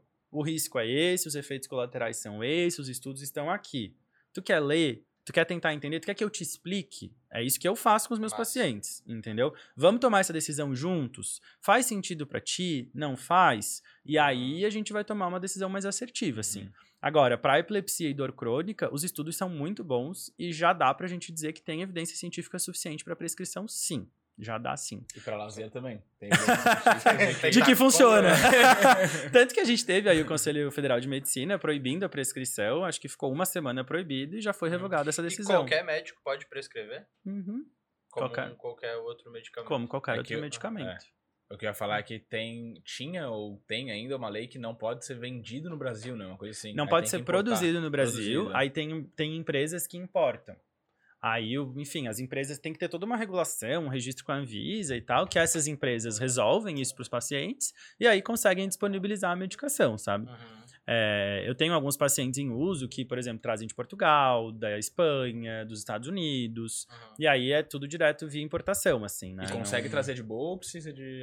É relativamente tranquilo, é caro ainda, né? Uhum. Tá bem caro, assim, um... Quando tá... ba- Varia muito, porque, enfim, tudo que é importado varia. Uhum. Quando tá barato, é uns 400 pila um frasco, assim, Uhum. sabe? Quando É- tá barato. E é tudo óleo que se usa. Óleo. Uhum. Ah. Óleo de É, CBD o um fumo, o fumo faz mal, né? É, Fumar qualquer total, coisa. total, total. O fumo faz mal. Tipo, não, pegou um médico e indicou, ah, fuma um baseadinho. É, pra ver o que vai dar. Não, sim. pô, mas sei lá, pode existir já uma cápsula, sei lá, Ah, enfim. tá, tá, entendi. É, Chutei que é, o, os princípios ativos da cannabis precisam estar em meio lipossolúvel, em meio de gordura, em meio oleoso, Uhum. pra conseguirem ter uma absorção Entendi. efetiva, sabe? Até talvez em algum momento dê pra fazer isso em cápsula, mas por enquanto eu só conheço em líquido mesmo. No brigadeiro, dá? Dá- daí tem que botar uma fonte de gordura junto. mas dá. mas dá sim. É, isso é uma coisa que eu acho que é legal, que a maioria, pelo menos quem demoniza, assim, né, o uso de- desse tipo de substância, eu acho que a galera não para pra pensar que todos os remédios, na real, eles são, tipo, drogas, né? Total, total. Daí tem que ser controlado, beleza, aí eu concordo, né? Tem que ser com Tem recomendação um, médica, tem um termo em medicina que chama redução de danos. O que é redução de danos? Isso pode ser aplicado a basicamente qualquer coisa, assim, né? Tanto ao uso de drogas ilícitas, como, por exemplo, alimentação. Uhum. Que é eu tentar entender o contexto desse indivíduo e construir saúde com ele para além do uso de uma substância. Eu tenho pacientes usuários de cannabis recreativa, por exemplo, e que eu não vou condená-los ou deixar de tratá-los por isso, sabe? O cara que senta na minha frente e fala, eu fumo maconha todo dia, eu quero continuar fumando maconha todo dia, eu digo, tá bom. Tu entende o que isso quer dizer? Tem consciência da decisão que tu tá tomando? Eu tenho. Tu quer falar mais disso? Não. Tá bom. Próxima pauta. Eu não preciso resumir esse cara a isso, sabe? E aí, quando a gente fala de redução de danos, a gente fala de estratégias para minimizar o impacto que o uso de uma droga, seja lícita ou ilícita, traz à vida dessa pessoa. Uhum. Exemplo clássico: tomar água enquanto toma uma cerveja. Inclusive, vou completar o meu copo aqui. Quer completar os É, dois copos? Não, eu tô de boa. então. Porra, amanhã tem paciente às sete da manhã, né? É, então, reduzir dano, cara, é um, é, é um contexto muito mais inteligente do que a gente afastar e condenar as pessoas por usos que estão socialmente difundidos, né, cara? A real é que o cara que quer fumar, ele vai fumar. Sim. Então, eu, como médico, se eu ficar apontando o dedo e distanciando esse cara de mim, cara, vai piorar cada vez mais a situação do bicho, sabe? Não faz Uhum. sentido. O meu papel ali tem que ser de acolher. Por que, que esse cara tá fumando todo dia, em primeiro lugar? O que, que tá acontecendo na vida desse cara? Será que ele não tá tratando ansiedade com maconha, por exemplo? Uhum. Isso é muito comum. Muito comum. A psiquiatria fala que o potencial da maconha trazer a fissura, o craving, como a cocaína, por exemplo, traz, ele é muito baixo. Geralmente a galera que se torna adicto de cannabis recreativa tá tratando ansiedade por meio do relaxamento que a maconha traz. Uhum. Não necessariamente tá adicto a ela, sabe? Algumas pessoas sim, mas não é tão comum quanto a gente pensa, sabe? E às vezes Dizem que é abordar. menos que o cigarro até. Exato, é. E Uhum. daí a gente. O cigarro é um dos piores, assim, pra Uhum. vício, cara. É um dos piores. E dentro da, do movimento de medicina de estilo de vida, a gente estuda muito essas substâncias, né? Porque compete a gente trabalhar a redução ou de danos ou de consumo dessas substâncias com os pacientes, assim. E é uma coisa que eu particularmente gosto muito de estudar, assim. Até porque aqui em Floripa a gente vive uma pandemia local de uso de substâncias todas, né? Uhum. É muito comum, Aqui é assim. legalizado. Total, sul da ilha é legalizado, né, cara? Sul da ilha já é isso, né? Não é mais ilegal, sabe? Uhum. E aí, porra, não dá pra gente fazer de conta que a gente não vê isso e condenar a saúde da galera por conta disso, né? A gente tem que construir saúde de verdade, né? Eu acho que a nossa geração, assim, é uma geração de médicos que tá começando a ouvir mais as pessoas, a acolher mais as pessoas e realmente construir saúde, né? Uhum. As minhas decisões clínicas, elas são sempre compartilhadas, assim. Não faz sentido aquele, aquela figura de médico que assina, cara, me toma isso aqui. Uhum. Tá, mas peraí, o que, que eu tenho? O que, que isso aqui vai me trazer? O que, que isso aqui vai fazer comigo? E que ainda fica bravo se tu questionar. Que ainda fica ofendido se tu perguntar algo, né?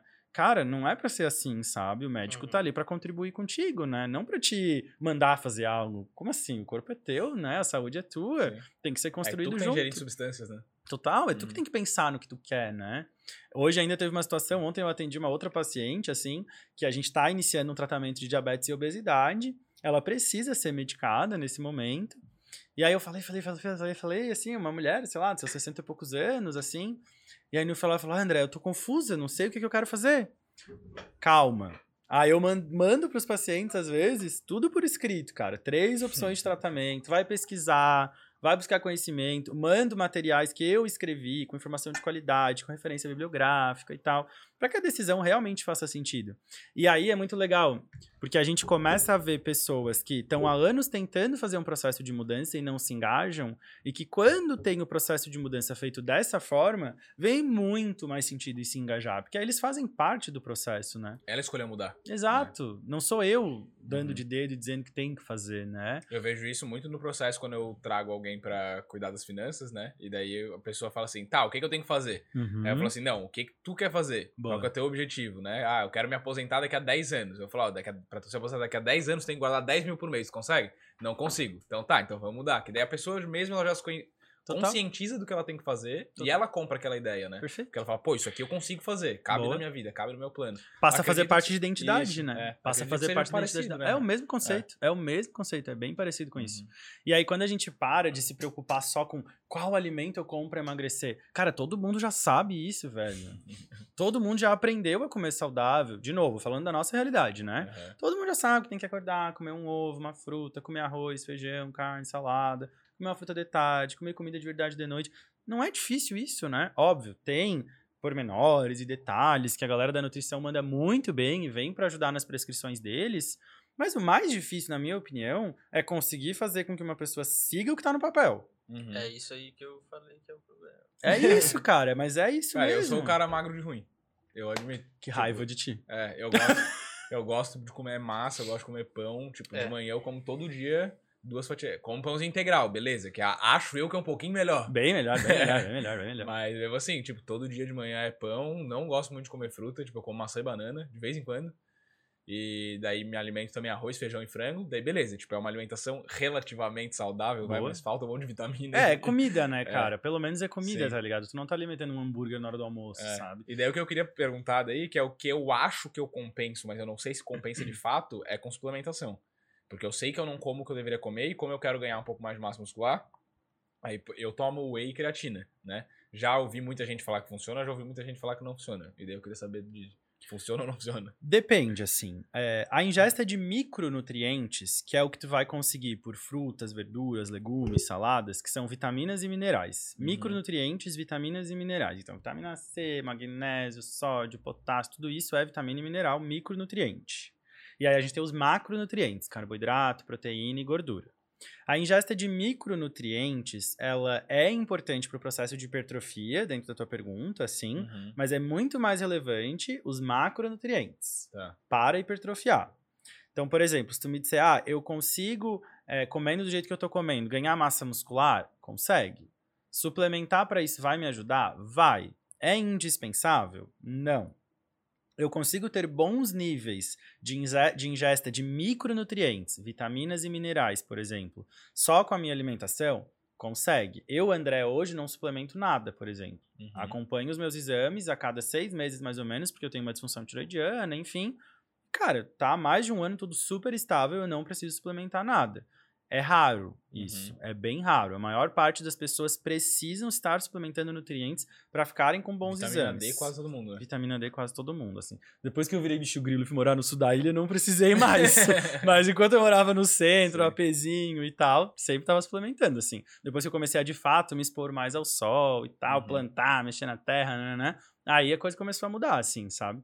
Agora, assim, é, no teu contexto, pelo exemplo que tu traz, assim, eu super recomendaria a suplementação de creatina, principalmente. É um suplemento fantástico para quem quer hipertrofiar, extremamente seguro para quase todas as pessoas, assim. É, dos suplementos esportivos, assim, voltados mais para hipertrofia e performance, na minha opinião, assim, pelo que eu já estudei, é o suplemento que a gente tem mais robustez científica, assim, que a gente tem mais evidência de que realmente age, sabe? Uhum. E, inclusive, a gente tem alguns estudos mostrando que age também na função cerebral e só na- não na função muscular. Então, é um suplemento bem legal.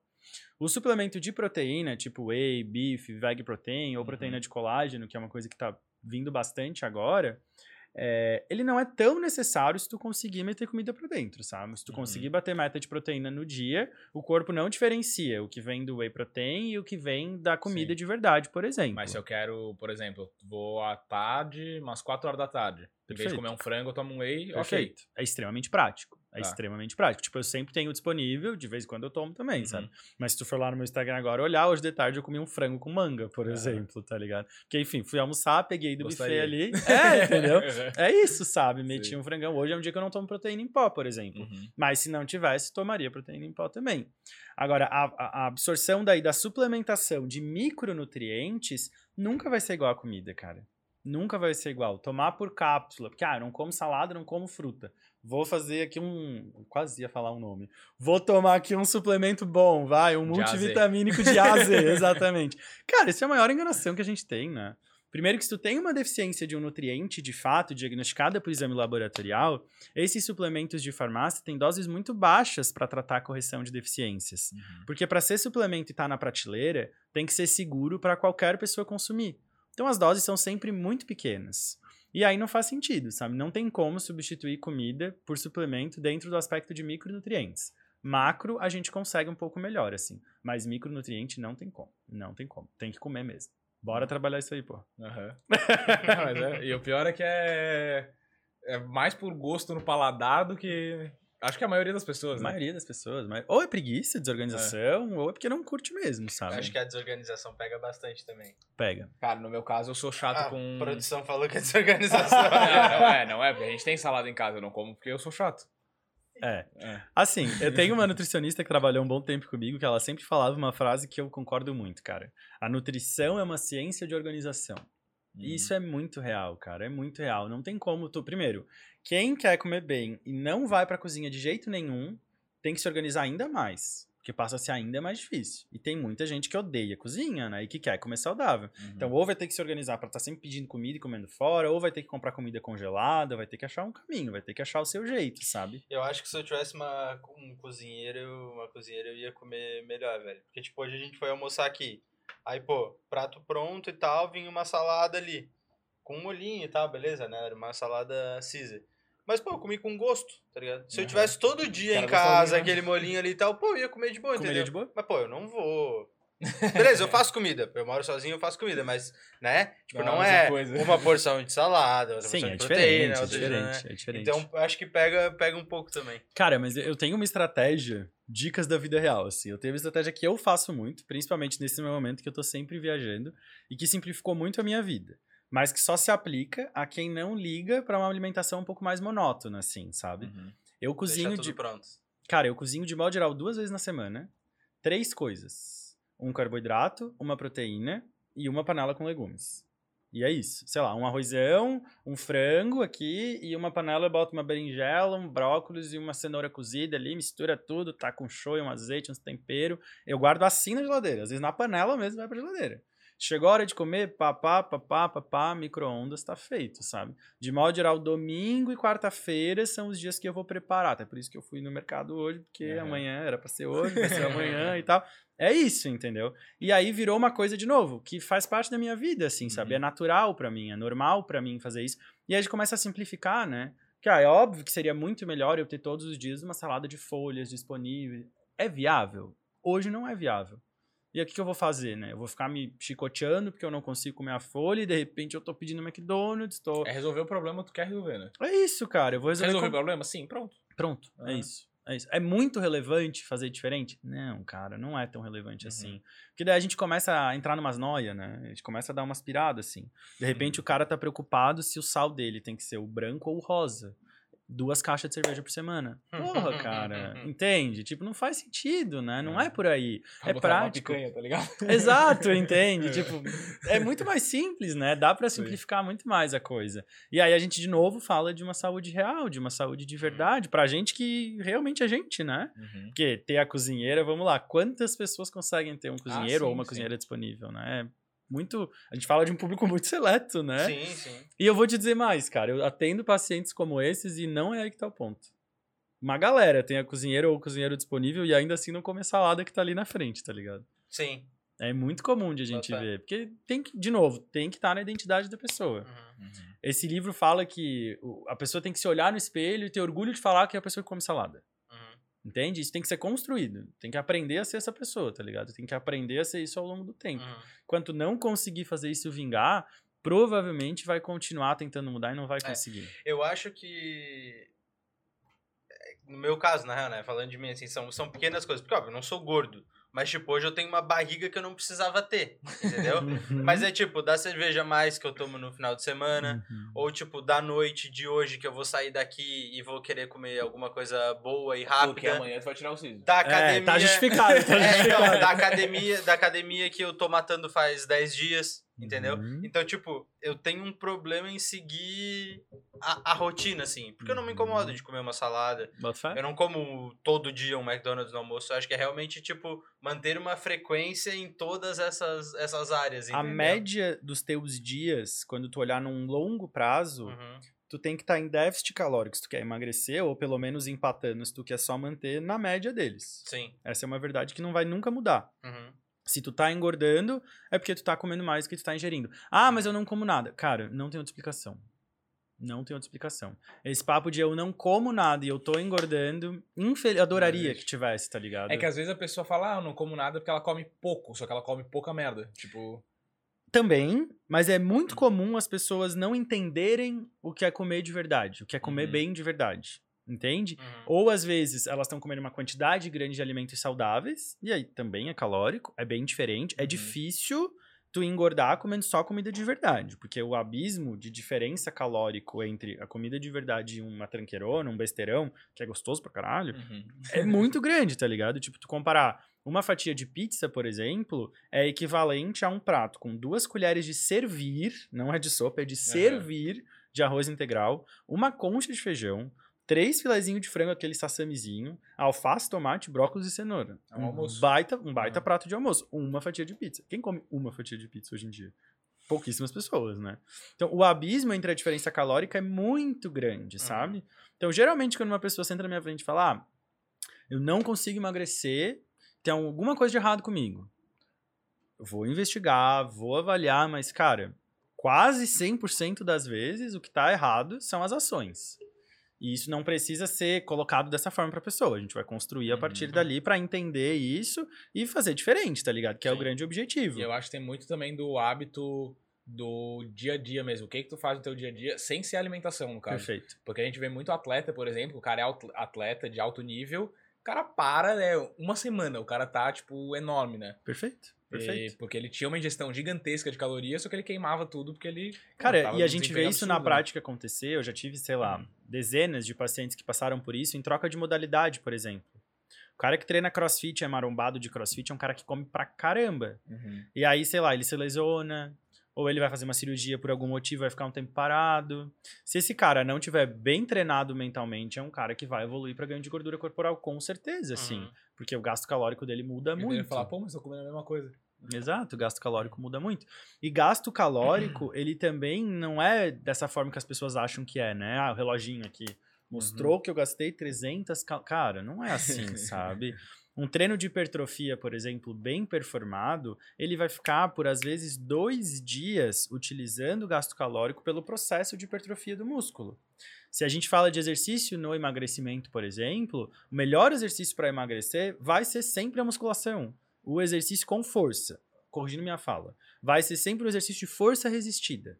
Ou seja, falando do braço aqui, do bíceps, vai ser um exercício que o meu bíceps, que é esse músculo da frente, vai puxar o meu antebraço, contração da gravidade e com uma sobrecarga.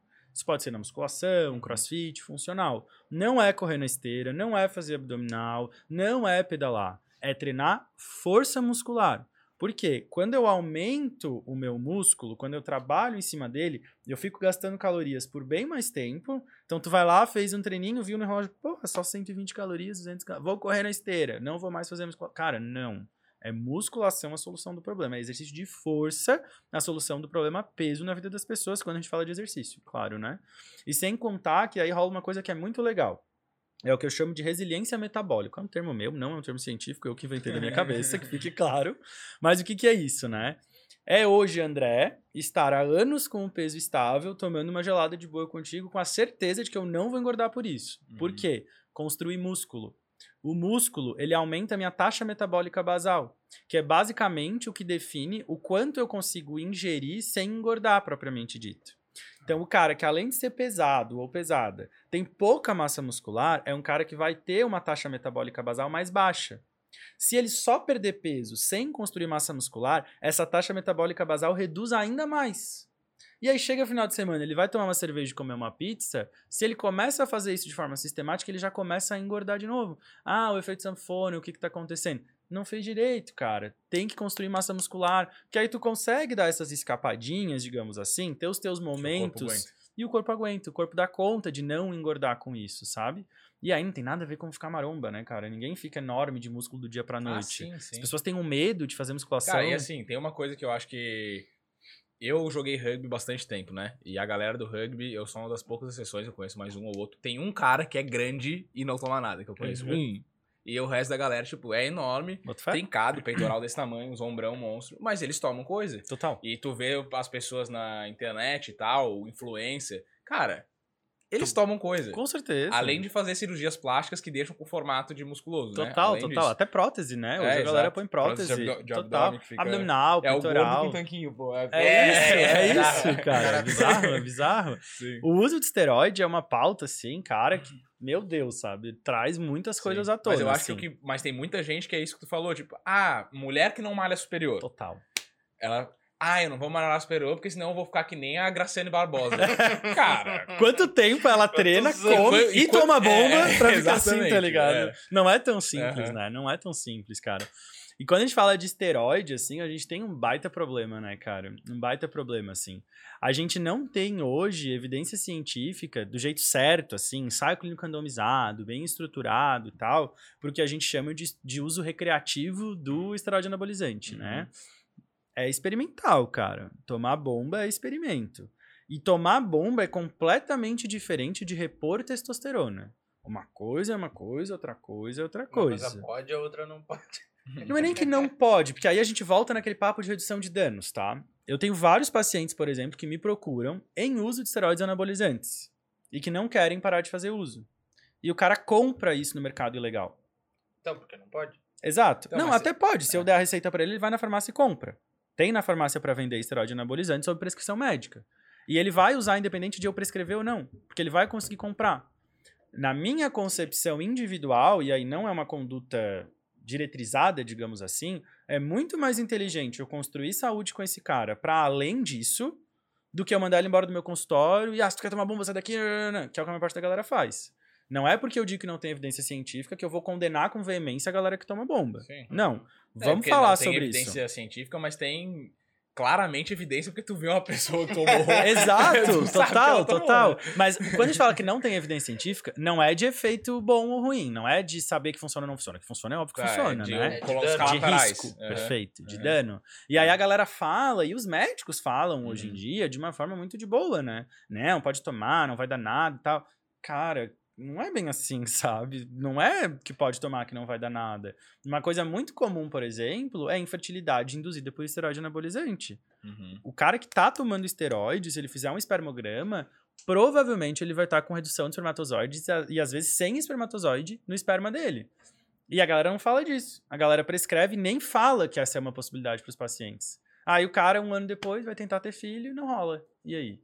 Como que faz para reverter E normalmente isso? quando para de tomar o, o medicamento, ele também tem uma redução da produção natural do corpo, né? Perfeito, a inibição do eixo endógeno, É. né? Isso acontece com 100% das pessoas. Tem alguns protocolos para recuperação de eixo e tal, mas esses protocolos, de novo, são invenções dos médicos. Não, não tem assim. testes. É isso, Uhum. sabe? Tem alguns estudos e tal, mas nunca no aspecto estético, no aspecto recreativo. É sempre no âmbito de tratar a doença. Exemplo, o cara que vive com obesidade, por exemplo, que por conta da obesidade parou de produzir testosterona, ou o gurizão que por alguma condição congênita não produz testosterona de forma adequada. Uhum. Nessa galera, a gente estuda a reposição de testosterona. Quando a gente fala de reposição de testosterona, a gente está falando de uma ampolinha no mês, a cada dois meses, em alguns casos. Na galera que vai tomar bomba, tem gente É que faz dia por dia. sim, dia não. Exato, entendeu? É um nível estratosférico de testosterona que é altamente deletério, sabe? Aumenta risco de doença cardiovascular, sim. Ah, é mentira. Cara, não é mentira. Parem de acreditar nisso, sabe? Tem que estudar, é só olhar estudo científico. Sim. Não dá pra duvidar disso, E sabe? tanto que a vida dessa galera que é competidora de fisiculturismo, ela é mais curta. Perfeito, Porque, perfeito. porra, um coração pra bombear o tam- tamanho E o coração é um músculo, né? Sim. Tem uma condição que chama miocardiopatia hipertrófica, que de tanto usar esteroide anabolizante, isso acontece muito em atleta O coração também. cresce, né? O coração Aham. cresce, então chega uma hora que ele tá tão musculoso, enrijecido Uhum. e duro, Caralho. que ele não consegue bombear o sangue de forma adequada. Por isso tem uma galera que tá jogando futebol e morre, por exemplo. Sim. Alguns casos desses, não todos, mas alguns casos de morte súbita estão associados à miocardiopatia hipertrófica, que pode acontecer no atleta independente do uso de esteroide anabolizante, porque eles vão hipertrofiando o corpo todo. Sim, naturalmente. né? Exato, e o coração vai acompanhando isso também, sabe? O coração entra nessa mesma onda, assim. Então, é uma parada muito séria, assim, sabe? Eu faço parte da comunidade LGBTQIA+, e, cara, eu atendo muitos outros homens gays, e é uma epidemia de uso de esteroide anabolizante pra ter o corpo padronizado, pra ter o corpo... A gente chama, né, os padrões e tal, Uhum. e nananã, é, é piada no nosso meio, assim. Mas, cara, é um negócio muito sério, sabe? A galera tá completamente bitolada da cabeça pra ficar com o tanquinho chapado pro verão, e, com perdão da palavra, foda-se o resto, tá ligado? Aham. Eu vou ficar Toma bombado e qualquer pronto. coisa. Cara, isso é doença, né? Isso é Sim. doença. A gente tem distúrbios aí de dismorfia corporal, vigorexia, ortorexia, que estão associados à busca desse padrão musculoso, assim como a anorexia, ao Uhum. corpo magro, né? Eu já tive experiências de ver pessoas na minha frente, assim, que perderam 10, 15 quilos de gordura corporal, completamente trincadas de forma natural, dando de dedo na minha cara no consultório que tu vai prescrever bomba pra mim? Sim, porque eu preciso ficar mais bombado. O cara riscado, um armário desenhado. Uhum. Você viu, cara, que, que tá acontecendo, tá é ligado? psicológico, né? É um negócio psicológico. As é pessoas se muito enxergam diferente do que são, né? louco. Sim. Elas se veem diferente do que elas E estão. eu acho que elas projetam os outros em si, né? Perfeito. Porque o cara que vai nessas academias que só tem monstro, tu vai e tu fica olhando pros caras e fala assim, eu quero ser um Isso. maluco desse aí. Isso. E daí aí tu pergunta pro cara, cara, como é que ficou assim? Ele falou assim, ah, até os meus 90 quilos eu consegui na boa. Uhum. Depois dos 90, aí o cara quer a mesma coisa que o cara Total, queria. total. E aí tem várias outras condições, né? Sim. Impotência sexual, é super comum Sim. depois do uso abusivo de esteroide anabolizante, queda de cabelo, Uhum. acne, condições que são menos graves, mas que são importantes também, né? Sim. É, eu não julgo, mas eu acho que tem que ser um negócio consciente, na real. Exato. Tipo, ser muito Exato. claro pro cara, ó, tu tá tomando isso, a Exato. consequência pode ser essa, pode Perfeito. ser que não aconteça Perfeito. nada, mas tem que ser essa, tipo, pode ser essa. Esse é o meu ponto, É, cara. Porque é virou um negócio isso. muito banal, cara. Tipo, e Uhum. tudo assim, eu vou te falar, até cirurgia estética, assim, eu acho que é um Isso. negócio muito banal. Cara, hoje todo mundo tem lipo, todo mundo tem o nariz operado, Uhum. As mulheradas, todo mundo tem silicone, tipo, Perfeito. e ninguém fala, cara, tu pode morrer numa cirurgia de silicone. Tipo, Total, total, total. É, e quando a gente fala de esteroide, não é uma coisa rara de ter complicação. Não é Sim, uma coisa que a gente sim, não sim. vê, sabe? Eu tenho uma teoria, de novo, teoria minha, de que a galera que prescreve acha que não dá nada. Porque, cara, se dá merda, tu não vai voltar em quem te prescreveu, né? Sim. O meu consultório tá cheio de merda de esteroide anabolizante pra eu resolver. Toda semana tem uns dois, pelo menos. Toda semana. De todos os lugares do Brasil, entendeu? Que estão broxa, que estão caindo cabelo, que começaram com uma erupção cutânea ferrada de acne e não consegue segurar, que querem engravidar e não consegue. Tem muita gente Só passando por pra isso. resolver. É, Uhum. geralmente eu resolvo, mas às vezes dá vontade de pedir pra procurar o cara que prescreveu, sabe? Aham. Só pra ver o que o cara vai fazer. Porque Uhum. tem isso também. Geralmente essa galera não vai saber resolver, sabe? Muitas vezes eu não consigo resolver e preciso chamar um endócrino pra essa conversa, por exemplo, que é o médico especialista em hormônio e Ah, tal, Sim. que vai estar tratando mais isso. Assim, o que eu faço muito é terapia de reposição hormonal em mulheres na menopausa e homens que estão passando pela redução androgênica do envelhecimento. Galera que tá lá com mais de 40, 50 anos. Quer que ter co- filho, não consegue. É, não é nem filho não aí. sobe o- É, é, tem isso, tem as questões de Aham. impotência, baixa libido, ou muita fadiga, desânimo. Às vezes confunde, no homem principalmente, confunde até com diagnóstico de depressão, assim, cara. A redução da produção hormonal no homem impacta muito na qualidade de vida dele. E é uma coisa que a gente não fala muito. A mulher já fala bem mais da menopausa, assim, né? Já, Uhum. já tá, conhece mais que vai chegar essa hora, que vai ter os calorões e tal. E a gente, como sempre, nossas teorias de macho alfa que não vai dar nada, tá ligado? Tá aí todo mundo se estrepando, assim, sabe? Os caras que vêm pedir ajuda e tal. Cara, a mudança na qualidade de vida deles, na produtividade, até dentro do, do âmbito profissional, assim, é bizarra, sabe? Uhum. E no homem, geralmente, essa fase começa até mais cedo do que nas mulheres, assim, sabe? E é uma galera, hoje dá pra tratar bem, assim, dá pra usar a injeção de testosterona, tem uma, um, um princípio ativo novo, que é de liberação lenta, o cara toma uma injeção a cada três meses, por exemplo, e, cara, tem uma qualidade de vida muito melhor, assim, Uhum. previne doenças, inclusive, né? Quando a gente fala de testo, por exemplo, de testosterona no homem, principalmente, imagina um gráfico que tem um limite mínimo e um limite máximo. Tudo que foge desse meio aqui para menos ou para mais está associado a doenças. Uhum. Então, a deficiência também aumenta risco de doenças. Doenças metabólicas e doenças cardiovasculares, principalmente diabetes, e aí, enfim, hipertensão e tal. Uhum. Porque o cara começa a ter uma propensão maior ao ganho de gordura corporal e perda de massa muscular. Então, é saúde falar disso, sabe? Mas é completamente diferente do gurizão de 20 anos que quer ficar bombado, sabe? Até Completamente porque ele diferente. tá no auge da produção natural e. E vai ferrar com ela. Aham. E vai ferrar com ela, nunca mais vai voltar a ser a mesma, sabe? Como que é o nome dessa fase do homem? Tem a menopausa? Puberdade. Ah, tá, tá, tá. Ao contrário. ao contrário. Redução androgênica do envelhecimento masculino. Antigamente era chamada de andropausa, né? Só que quando a gente fala da mulher, a gente tem uma data específica, né? A mulher entra em menopausa depois que ela tá um ano sem menstruar. Uhum. O homem não tem uma data específica, é uma fase da vida, assim, porque é mais sutil, né? Não tem menstruação pra ter esse norteador, Um assim, ano sem né? transar e É, começa. exato. Às vezes é mais até, né?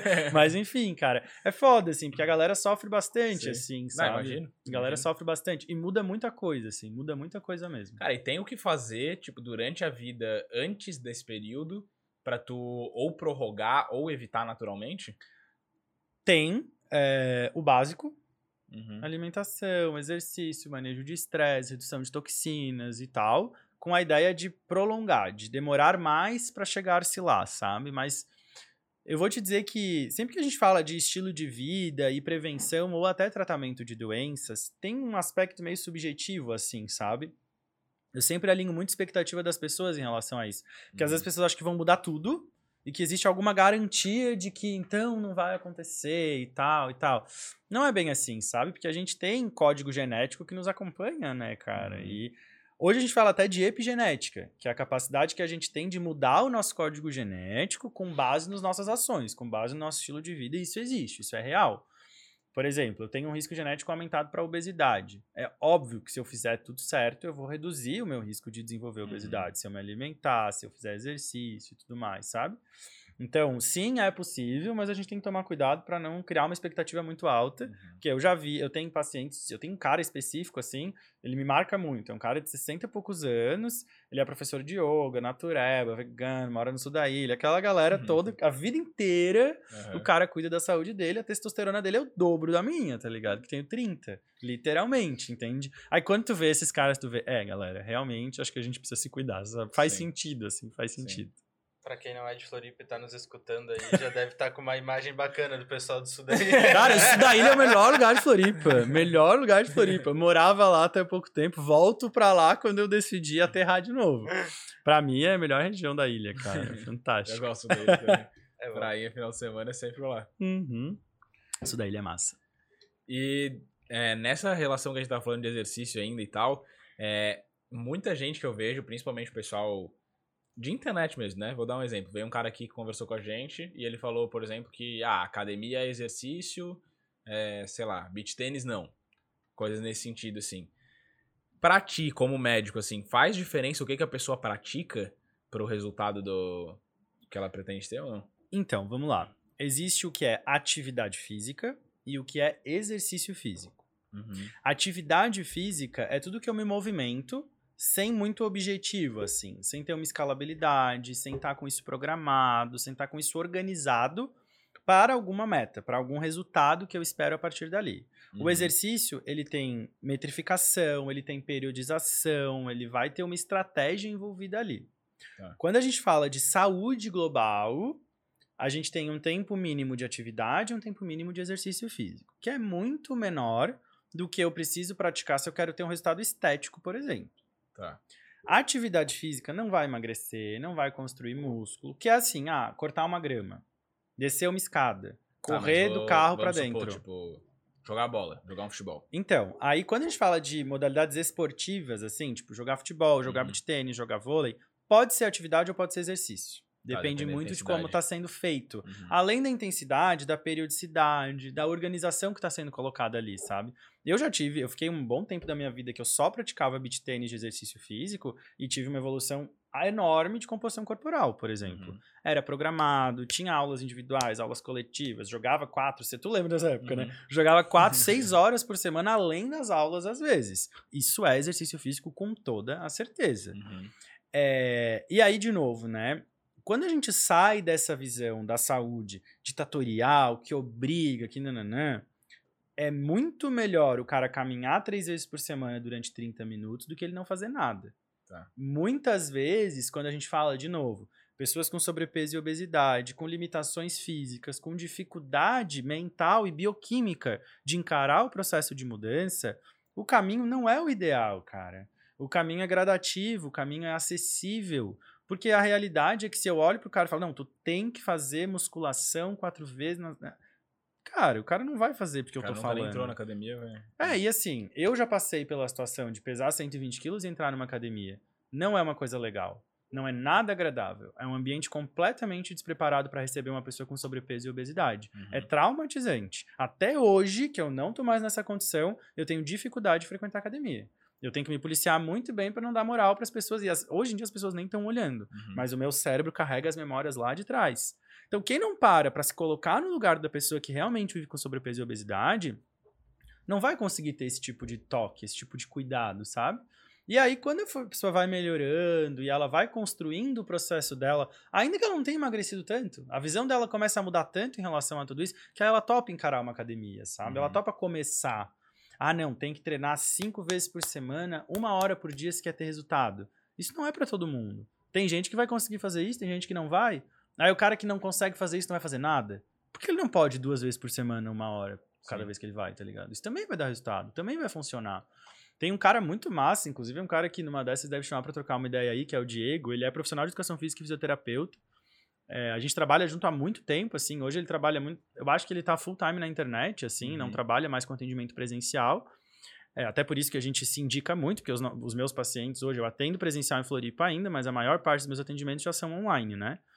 E o Diego, tra- eu, eu trabalho com exercício com ele, pra mim, como pessoa, há alguns anos. Uhum. O Diego foi o primeiro cara que eu consegui ficar um tempo sem treinar e mandar um áudio pra ele e falar: Porra, cara, faz dois meses que eu não treino, mas eu tô voltando. O que que eu faço? E de me sentir acolhido nesse contexto. Uhum. Isso faz uma diferença na adesão à prática do exercício físico que é bizarra. Ninguém quer estar ali no meio de uma coisa chata, tá ligado? De uma pessoa que tá brigando contigo, que tá te dando. Porra, cara. A gente já lida com isso o dia inteiro, num monte de situações que a gente não pode evitar. Uhum. Então, se é pra falar de saúde, de uma coisa que é pra gente ficar bem, tem que ser leve, tem que ser agradável. E aí, se o cara curte beat tênis, porra, bicho, é muito melhor fazer beat tênis que não fazer nada, né? Quer ter um resultado consistente de emagrecimento? Precisa hipertrofiar. Sim. Precisa hipertrofiar, não vai escapar disso. Mas quando a gente fala de movimento do corpo mais pra saúde, bem-estar e tal, o beat já é suficiente, sabe? Uhum. Já resolve super, assim. O beat venceu. convencido, convencido. Boa, boa, boa. É, porque eu tenho essa. É que eu, eu enchi o saco um pouco de academia, assim, né? E daí eu comecei a jogar futebol. Querendo ou não, é um exercício na areia, e salta e corre, e não sei o quê. Total, total. Porra, areia é É, foda. e, daí, é, e daí eu comecei a perceber uma evolução muscular, principalmente nos inferiores, assim, que eu não tinha na academia. Bota fé. Talvez porque eu não tava afim de me dedicar ao treino de inferiores na academia, mas, tipo, hoje é um jeito que eu vi, que é uma coisa que me dá muito mais prazer do que treinar a perna. Total. E acho que a- essa parte do se adaptar e começar a conhecer o próprio corpo, entender como é que funciona e tu estar satisfeito, né? Porra, eu acho legal ter a perna grandinha. Deve ter caído a internet por causa da luz ali. Dá uma olhada Vê como é que tá o sinal da internet aí. Ah, não, caiu mesmo. Caiu a Caiu. internet. É que eu tô no Wi-Fi, né? Mas. O que, que acontece quando cai uma live no YouTube? Fica pausado lá, será? Ela Fica girando como se estivesse carregando. Tá. E se voltar a internet, Ah, ela boto continua dali. Tava no- Mas tava no quê? Ixi, eu não a sei o que mais que lembrar. perdeu. É, é deve, deve ter dado uma piscada, porque piscou a luz. Tu viu que piscou a luz? Eu vi que piscou a luz. É. Não, Eu, tá- Mas foi agora só, eu acho. Eu pensei Tá, eu nisso. A hora que piscou a luz, eu falei, puta que pariu, vai pagar tudo. Vê como é que tá no computador, Voltou, a Bruno. Voltou. Voltou a live? Beleza. Voltou? Então, Voltamos? estamos. Estamos ao vivo. Vixe, e onde é que parou? O André tava falando o quê? No... Eu acho que eu tava falando. Tu falou que- do- da tua evolução No quando futebol, tu tava né? no. É. no- É. é. Eu acho que eu ia falar que é, tu é um exemplo prático de que é exercício, tá ligado? Uhum, Tu aderiu mais, tu teve resultado mais que tu tava tendo na musculação, inclusive, uhum. E deu super certo, sabe? Talvez se eu me dedicasse na academia, o resultado seria melhor do que... Perfeito. Mas não Tá. rolou, né? Sim, Não dedicou. sim, sim. Entendeu? Então não, não tava funcionando, sabe? Ah, na teoria. Cara, teoria é uma coisa, prática. Daí a gente fala de. Quando a gente fala de estilo de vida, eu vivo até um, um paradoxo interno, assim. Porque os estudos científicos que avaliam medidas de estilo de vida, eles são bem mais limitados do que quando eu avalio, por exemplo, uma droga, uma, uma droga remédio, né? Uhum. Porque uma coisa é eu te administrar 500 miligramas de paracetamol para mil pessoas e avaliar o que vai acontecer. É um ambiente muito controlado. Botar 10 pessoas para correr e ver o impacto disso, cada uma vai correr de um jeito, cada uma vai ter um corpo que vai responder àquele estímulo de um jeito diferente. É óbvio que dentro da ciência a gente tenta reduzir a heterogeneidade, essa diferença, né? Uhum. Deixar os estudos um pouco mais homo- os testes um pouco mais homogêneos para que sejam comparados, mas é mais limitado. Então, quando a gente fala de exercício, por exemplo, tem que individualizar, cara. Tem que entender como tu te sente, o que, que tu vai aderir de fato. Não adianta nada eu te dizer que a musculação é o melhor se tu não vai fazer nada, né? Sim. O que, que vai mudar na tua vida? Com certeza fazer beach tênis duas vezes ou futebol olímpico Uhum. duas vezes na semana é melhor do que não fazer musculação nunca, tá ligado? Com certeza. Mas para resultados extremos, digamos, quer dizer, para casos extremos, a gente precisaria de algum tratamento específico daí. Sim. Até falando de exercício físico, não Sim. só de medicação. Com certeza. Sempre que uma pessoa me pergunta qual é o melhor exercício físico pra ela, de modo geral, eu vou dizer musculação ou treinamento funcional, assim. Uhum. Aí, dependendo, enfim, né, do gosto e tudo mais, a gente vai- mas nem sempre o melhor é o que tu vai conseguir fazer agora. Sim. Entendeu? Às vezes tem isso, tá ligado? Às Sim. vezes tu não tá afim, às vezes tu não tem acesso, Uhum. às vezes tu não consegue pagar, sei lá, tem um Sim. monte de coisas que vão impactar nesse contexto e alguma coisa a gente tem que fazer. O que, que a gente vai fazer, por exemplo? O Diego, esse cara que eu tava falando antes, ele tem um aplicativo, um rolê que é tipo uma assinatura mensal de exercício que tu faz em casa, assim. Cara, eu tenho vários pacientes que perderam horrores de peso fazendo os exercícios dele, com plano alimentar, das nudes que Uhum. trabalham com a gente, com todo um processo, assim, né? E que não queriam ir pra academia, por exemplo, sabe? Que melhoram muito, assim, Uhum. composição corporal. Muito, muito, muito, muito. E aí a gente ficar batendo na tecla de que tem que ser de um jeito só, hum, passou dessa fase, sabe? Não vai rolar. Isso pra tudo, né? Exercício entra nessa também. É, e uma coisa que eu percebo muito, principalmente que quando eu era mais novinho, ah, fazia estágio na UFSC lá. Pô, ia pra aula, ia andando pro estágio, andando pra não sei onde, que a pessoa anda muito, né? Mexia muito mais É. naturalmente, né? Cara, agora que eu trabalho, tipo, ou de casa ou aqui do estúdio, e são coisas perto, e eu vou de carro ou de Uber, tipo, Uhum. cara, o Já deslocamento tem, é muito já tem baixo. estudo científico que, além de avaliar o impacto do exercício físico na nossa saúde, avalia também o impacto da nossa movimentação cotidiana na Sim. nossa Pô, saúde. ele não faz nada, cara. A gente não faz nada. A gente, a gente levanta, a gente mesmo trabalha de home office, né? Sim. Tem dia que eu falo, cara, eu vou dar uma volta ao redor da quadra. Literalmente, eu saio, Uhum. dou uma volta ao redor da quadra pra dar uma olhada, assim. Três dias de home office, se tu não te cuidar, tu fica só ali dentro, dá, além de dar uma pirada na cabeça, Sim. o corpo começa a ficar mais letárgico mesmo, né? Acho que todo mundo vivenciou ali no ápice da pandemia em 2020, quando a gente ficou dias de fato isolados, de fato dentro de casa, todo mundo viu como ficar parado prejudica a nossa saúde, né? Uhum. A minha foi principalmente mental. Total, cara, total. Eu não tive muito isso, porque como eu trabalhava em hospital, eu Uhum. tava sempre na rua, né? Eu não tive isolamento Imagina, real, assim. tá um agito ainda absurdo, né? Cara, no começo não, né?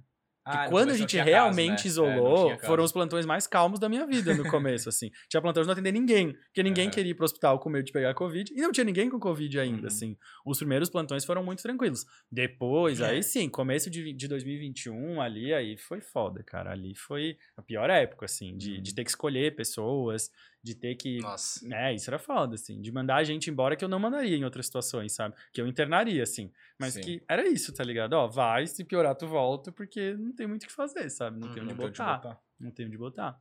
Aconteceu muito isso, não só aqui, né? Em vários... Bom, se Uhum. aconteceu aqui em Floripa, que é uma das regiões que mais tem estrutura do país, imagina em outros lugares, né? Sim. Sim. Isso aconteceu muito, É que assim. teve umas picaretagens também que a gente tem que... Exato, exato, exato. Brasil, né? É. Infelizmente.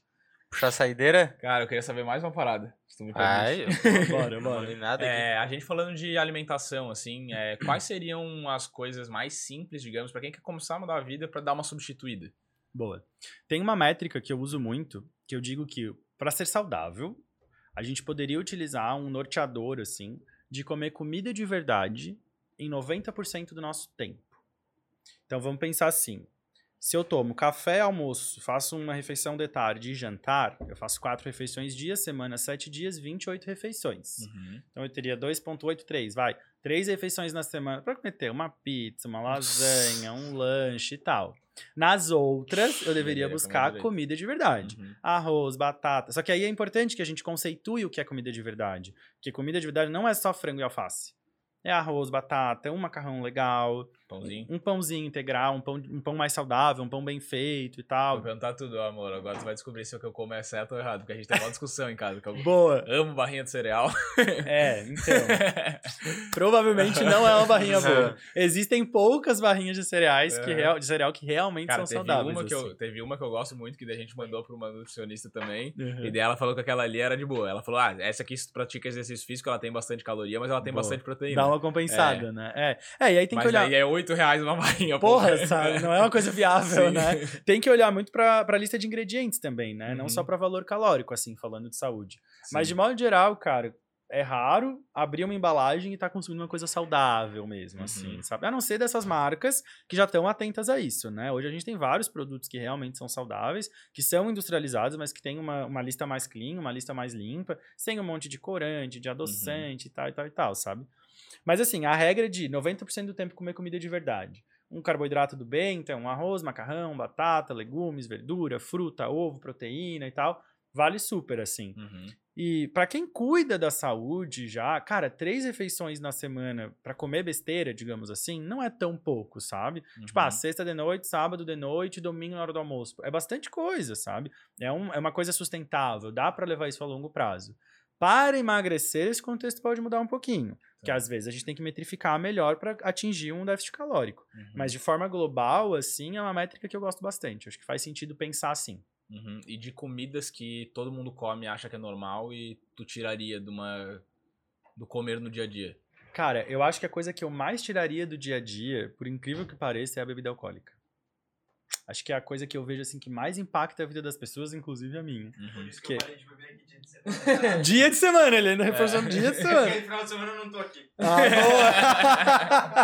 boa! é, porque assim, eu acho que de alimento mesmo e tal, é, a gente tem que individualizar, cara. Eu não vejo assim um alimento anjo, um alimento demônio, sabe? Agora, a bebida alcoólica quase sempre é problema. Então, eu não sei dizer o que, que é pior, se é o álcool, se é a comida, a quantidade e tal, mas como eu falei ali das dificuldades que eu tenho, eu falei, cara, já que eu sei que da minha alimentação é uma parada que eu tenho mais dificuldade de cuidar, eu falei, pô, o álcool dia de semana não é necessário pra mim, entendeu? Total, cara. Então foi. E, cara, isso eu tô cumprindo, velho. Tu te aplicou uma técnica de entrevista motivacional, que é avaliar grau de dificuldades perante Uhum. a coisas que tu precisa mudar Uhum. e escolher o que é mais fácil pra executar num primeiro momento. Sim. A gente faz isso na prática, assim, ah, tem cinco coisas que estão ruins. Vamos pontuar de 0 a 10 o que que é mais Que que é mais- fácil e a gente começa por aqui e vai se desafiando nas mais difíceis ao longo do tempo, assim. Uhum.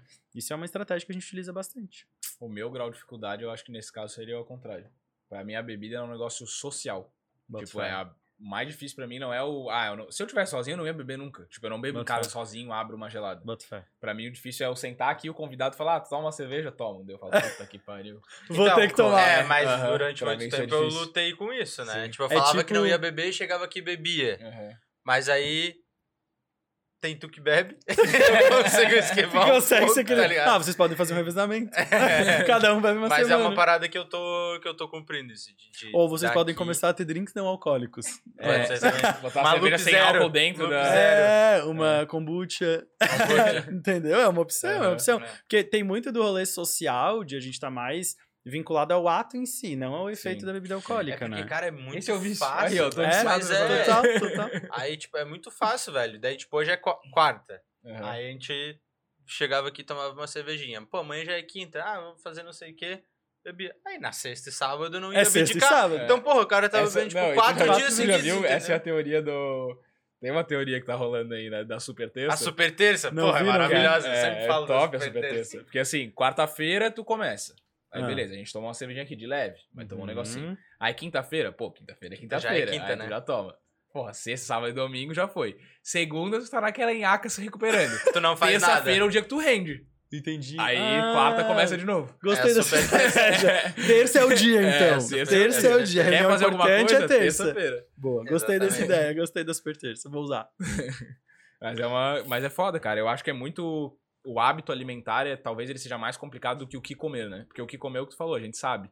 Eu acho que tem algumas coisas, assim, que eu, por exemplo, que eu gosto de comer e que eu não tiro, assim. Eu sei que presunto é pior do que peito de peru, por exemplo. Os Aí dois são ruins. É, mas eu prefiro comer. Eu sei, mas eu sei que é. É que ela fala Melhor dia, é "Mas comer isso aí de mortadela." novo", E eu Uhum, como, porque eu uhum. gosto. Eu Bota falo, cara, isso aqui eu gosto de comer, eu vou comer e deu. Tipo, eu gosto Ó, vou te dar uma ideia prática aqui pra tu tentar Tá. substituir.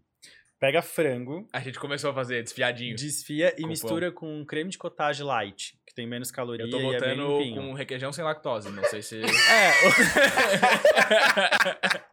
Mas Sabe é sem que- lactose, pô. Sabe que uma época que eu era mais ditador com os pacientes, assim, uns anos atrás, eu falava que tinha três alimentos que eu não negociava: presunto, requeijão e leite condensado. É, leite condensado eu não como. Eram os três. Tu tá aí de dois, com dois de dois. três, né? Dois de três. Tá. Mas assim, trocar essas coisas faz muito sentido. E aí comer o presunto, sei lá, vai Ah, se for viagem gostosinho, eu vou comer, entendeu? É. Tipo, ah, esse queijo, cottage e tal, é mais ou menos a mesma coisa, é gostoso, beleza. É mais pronto. gostoso ainda, cara. É, é então, bem mais gostoso. Mas eu não Bem tenho mais. muito essa. Mas é que é uma coisa que o requeijão normal é uma coisa que me fazia mal, por causa da, de, Da lactose e tal. Uhum. Daí eu troquei por esse sem lactose já é, pra mim, Melhorou. pelo- é, pro meu corpo é bem mais sutil, né? Não sei qual que é o efeito disso a longo prazo. É, o problema do, do requeijão ataca. é que é um industrializadão cheio de Sim. conservante. Se tu for olhar a lista de ingredientes, tem palavras ali que nem eu sei o que é, tá ligado? Aham. Que trabalho com nutrologia, que é uns nomes que não dá nem pra ler. Ninguém Sim. consegue ler, tá ligado? E sem contar que tem umas siglas, uns números, assim, umas coisas que eu fico, cara. A quantidade de conservante que tem no negócio desse é bizarra, sabe? A gente passou agora por uma mudança de rotulagem aqui no país, começa a vigorar, acho que vai uns anos ainda. Uhum. Que a gente tá bem atrasado. Em 2014, eu fui estagiário da ONU no escritório deles em Lima, no Peru. E lá eu desenvolvi todo um projeto e tal, e eu participei de uma lei que era Colômbia ou Venezuela, acho que era Colômbia na Uhum. época, que já trabalhava em 2014, cara. A mudança que agora a gente aprovou aqui no Brasil, Colômbia. Olha a diferença, não tô falando de uma Europa, de um Estados Unidos, não. Que é sinalizar para as pessoas o tamanho do problema que aquele alimento é, de uma forma muito clara, com etiquetas coloridas, vermelho, verde e amarelo, para que tu possa realmente tomar a decisão, entendeu? Porque cara, requeijão é muito ruim. É muito ruim. Bora trocar isso aí, bora Ah, trocar esse É, o do requeijão eu não sabia que era tão ruim assim, tu também não sabia, ó. O do peito, o do peito de peru eu sabia. Eu achei que margarina era muito pior, não é?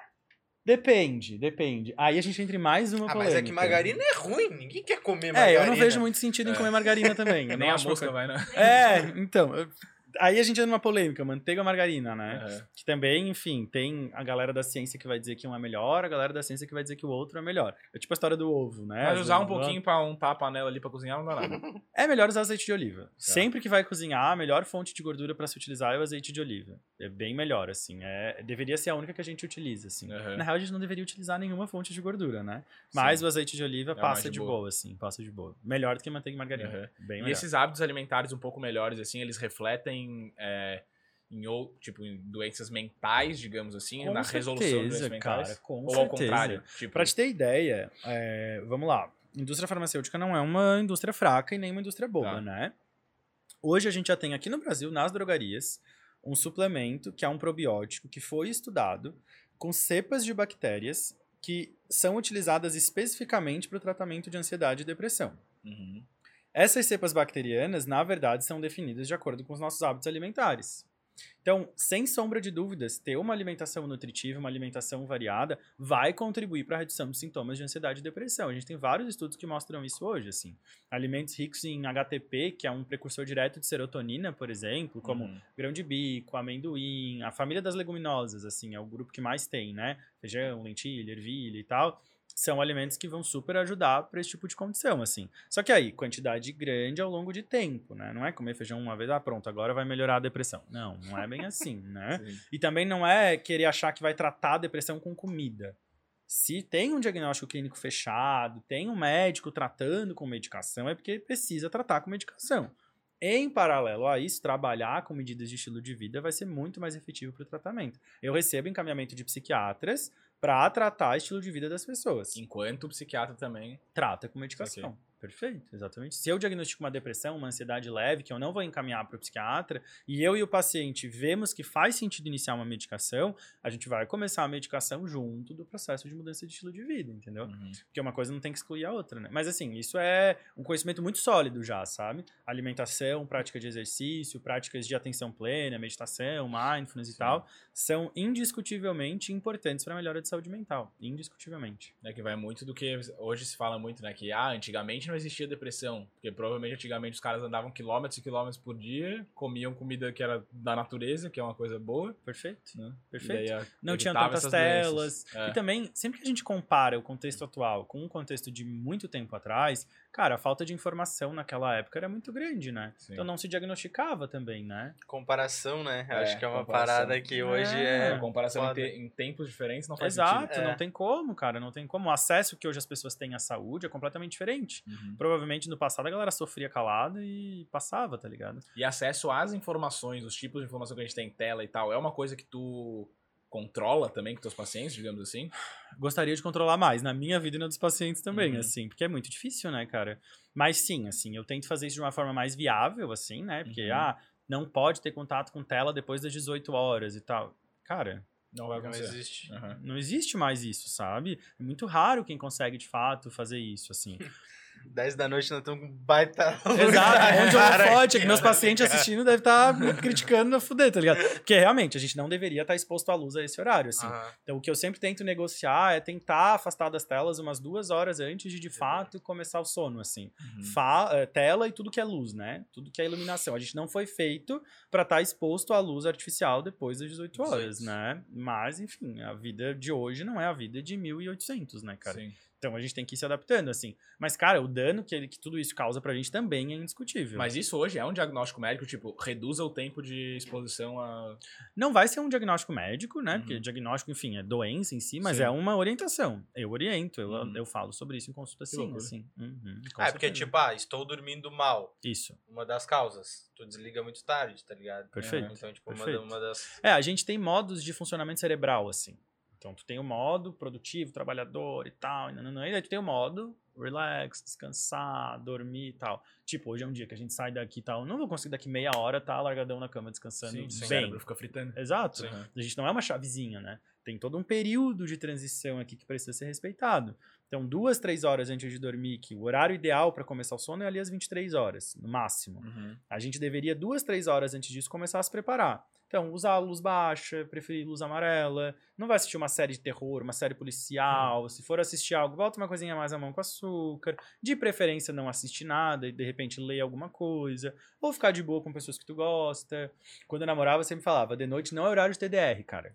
Que vai atrapalhar o meu sono. Tem que ser no máximo até as 5 da tarde. Depois disso, não é hora Deixa de ter conversa. É, não vai ter uma conversa densa e Uhum. tal. Que óbvio, o modo cerebral vai ficar diferente. E aí, controlar isso impacta em sono de qualidade. Sono é um dos outros pilares que a gente trabalha em medicina de estilo de vida, né? Uhum. É e a gente não tendo, nós, por exemplo, que temos um podcast aqui pra gravar, toda quarta, às vezes terça também, e daí é uma rotina que a gente tem que hoje não é evitável Uhum. e que vai até mais tarde.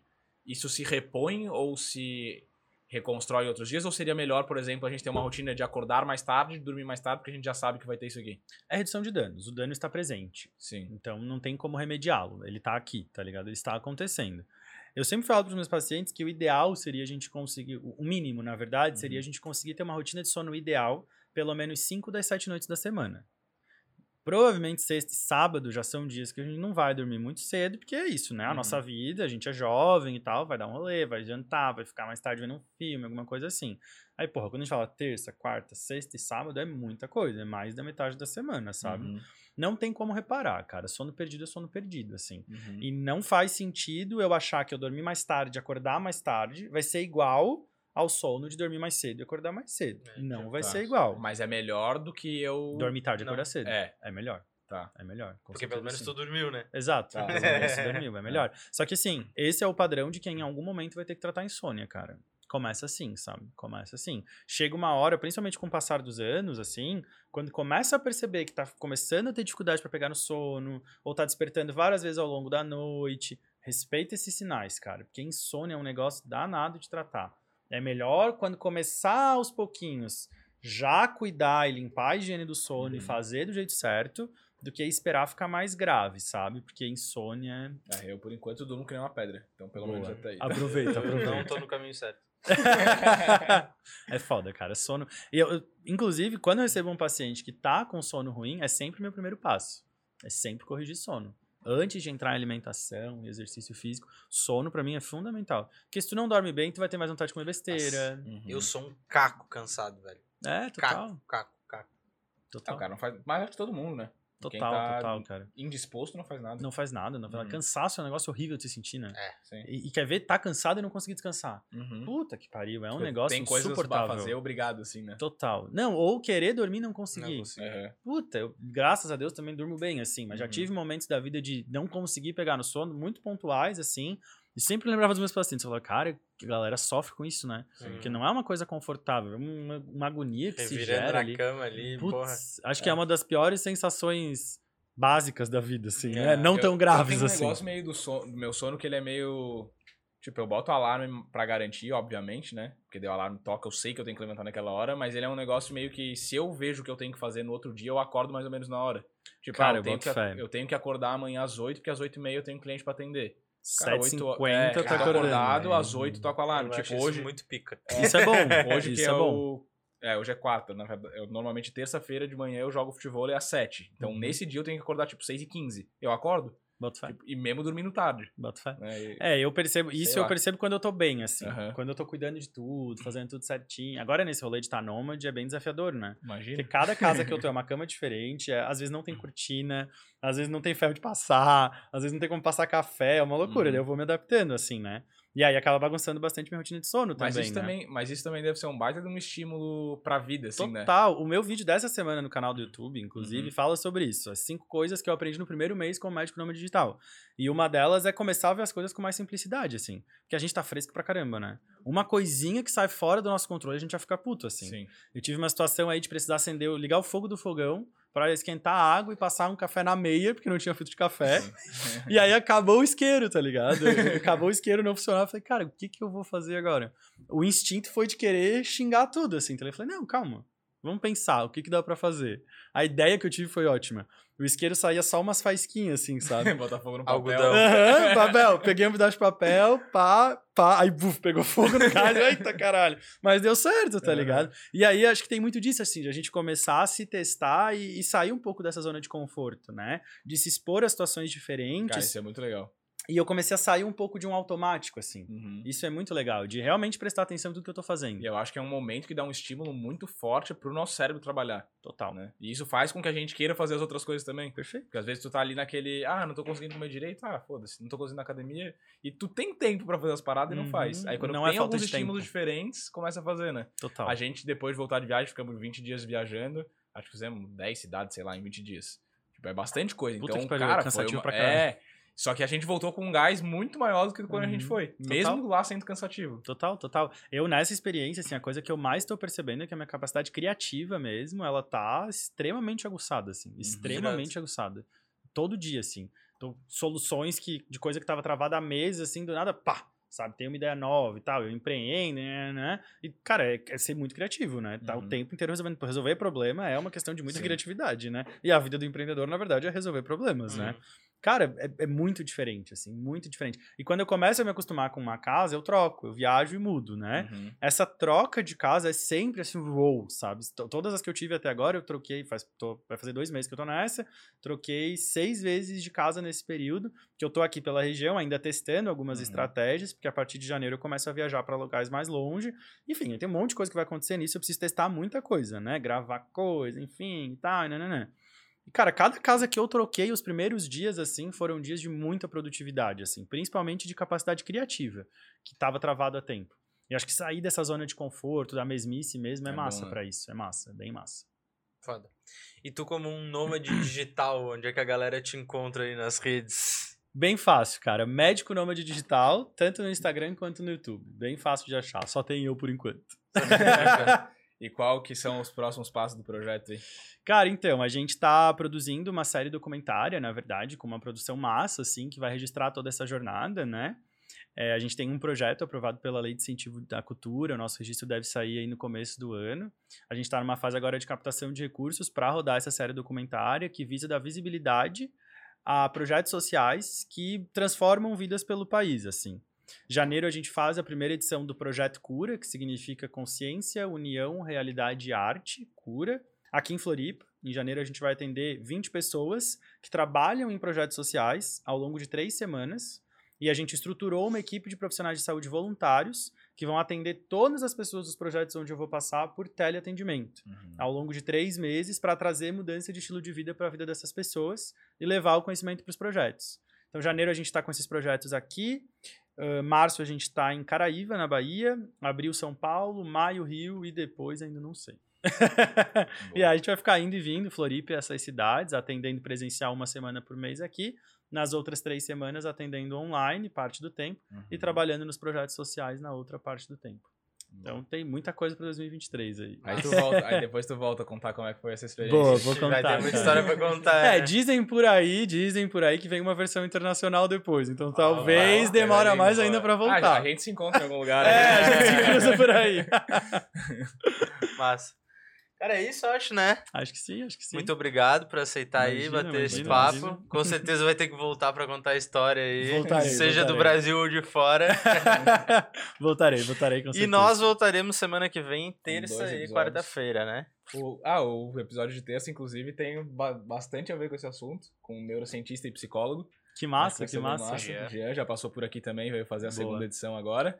Boa. E na terça-feira daí não tem, da quarta não tem nada a ver com isso daqui daí.